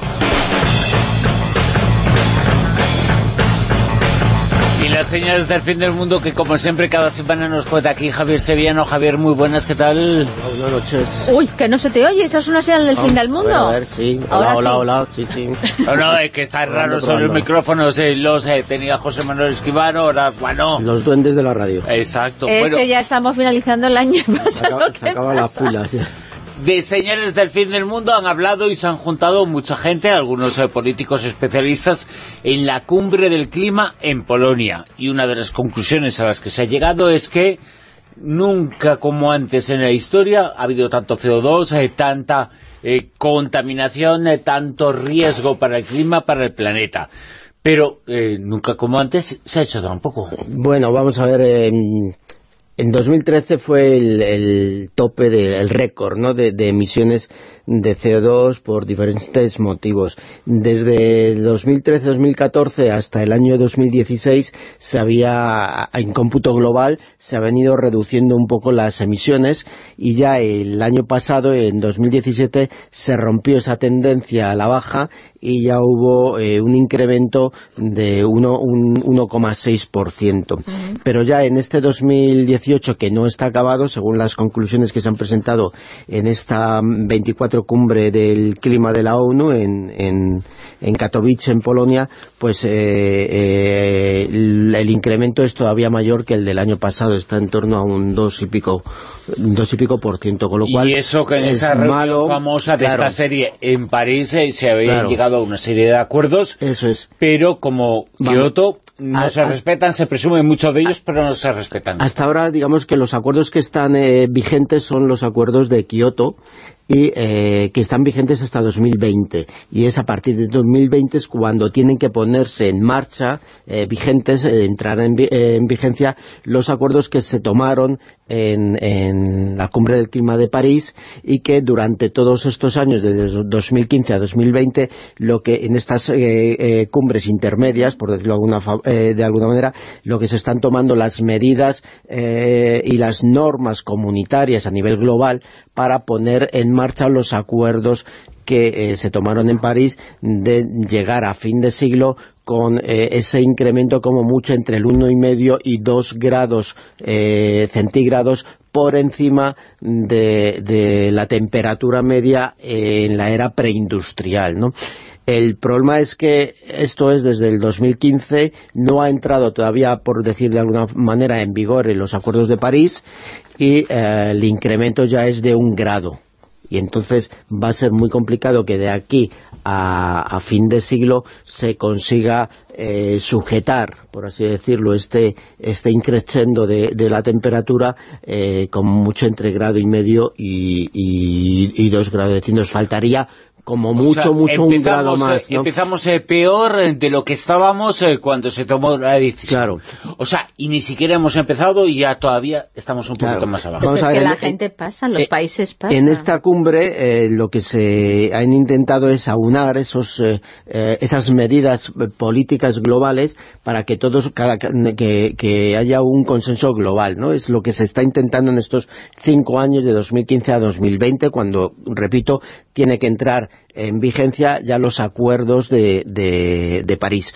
Mm, lo que ocurre que hasta la fecha cada país está tomando su libre, eh, sus acuerdos, digamos, de forma poco uniforme entre todos, ¿no? Y en, todas estas cumbres, esta es la 24, la 24 cumbre del clima de la ONU, y además se ha celebrado eh, en un sitio en, en, Katowice, en la... Eh, eh, ciudad polaca de Katowice, que está muy cerca de la central térmica, que es, eh, digamos, la que encabeza el triste listado de las fábricas y plantas de toda la Unión Europea que más gases de efecto invernadero expulsan a la, atmósfera. ¿Por, qué, precisamente han ido, o mm, eh, Polonia, que es el país organizador, ha decidido que sea al lado de esta fábrica, de esta eh, central térmica, que es la que más contamina, por así decirlo, ¿no? en, de toda Europa. Para que lo sufran. Bueno, no, bueno, eh, porque ellos eh, pretenden, y es una de las medidas a adoptar, lo que llaman la transición justa. Es decir, que hay una transición a estas, eh, con estas medidas a, eh, em, a, energías renovables, pero que no nos olvidemos eh, que en, esta transición no nos olvidemos de la cantidad de empleo de trabajadores que a día de hoy en Europa especialmente en Europa, todavía dependen de la energía térmica proveniente, del, que proviene del carbón, ¿no? que concretamente en, en, en Polonia pues son más de ciento y pico mil eh, eh, personas que de forma directa o indirecta, es decir, de la extracción de la minería del carbón y de centrales térmicas todavía dependen. Ojo, que España no va muy, muy, muy, muy a la zaga en esto, aunque hace ya años se redujo pero mucho. hay una cosa que es eh, la reconversión. Claro, pero... Eso no puede ser que justificación. lo- lo Trabaja mucha gente claro. ahí. Y- Sí, y- hay, hay- hay una gran Claro. masa de trabajadores y de lo que se trata Claro, también es hay- que hay en, esta transición, que- se- lo que llaman transición justa, que se eh, acometan una serie de modificaciones, que se acometa esta eh, eh, transición hacia las energías renovables, pero que por favor que toda esta gran masa de trabajadores no se queden eh, Sí, fuera del mercado claro. de trabajo. Claro, con que esta se actualice, situación. se fortalezcan otros... Que se reinventen. Claro, eh, Eh, sí, y, y el sistema también tiene que eh, se favorecerlo. les dé una no se salida, una salida laboral cuando se cierren todos estos, eh, Claro. la minería y todas estas, estas Pero centrales. también se ha había, disparado- había mucho dinero que se movía y muchos eh, trabajadores eh, que dependían en todos los países donde había del tráfico de drogas y bueno, pues eh, hay que suspenderlo y hay que cambiarlo. En nuestro país, eh, de la fiesta de los toros también mueve mucho dinero, pero hay que cambiar Hay que reconvertir Claro, hay que de una reconvertir. No, y que forma además se está avisando con años de antelación, o sea que no es Lo que una se cosa de hoy que para, para, mañana. 2030 los acuerdos de, Pla- de París sean ya una realidad pero el camino que llevamos es muy lento, muy lento, incluso los expertos y las lo- la, antigua comisaria de, la ONU para estos temas en, el Acuerdo de París dice que la reconversión, que eh, la transición a estas energías eh, renovables está siendo excesivamente lenta y que eh, mm, hay, aunque hay países, incluso Estados Unidos, que han reducido su dependencia del carbón, que es uno de los principales contaminantes eh, en este aspecto, pero que es tan lento, tan lento, que aunque hay muchísimos más coches, por ejemplo, eléctricos de los que había hace cuatro años, y que se duplica la cifra, la cantidad de coches cada cuatro años, pero que es tan lento respecto a los coches, eh, eh, el, el resto de, de contaminantes, que todavía es excesivamente lento. Y lo mismo ocurre con las centrales térmicas. En internet, en Twitter más exactamente, con el Modilla Rosavientos, somos eh, cada semana, cada día prácticamente, siempre trending eh, topic. Y en el mundo de la radio esto es muy, muy complicado. Es una gran lucha contra la televisión y otros eh, medios. Y me manda, manda una persona que acaba de recibir un mensaje de Twitter porque ha escrito con Almodía Rosavientos y le han respondido lo siguiente. Ha superado el límite diario para enviar a Twitch. Por favor, espera unas horas e inténtalo de nuevo. Fantástico. Pues sí que se relaje, no va a estar todo el día. bueno. Y que siga escribiendo y que escriba todo el mundo. Y nosotros nos escuchamos mañana a la una y media. Gracias. Adiós.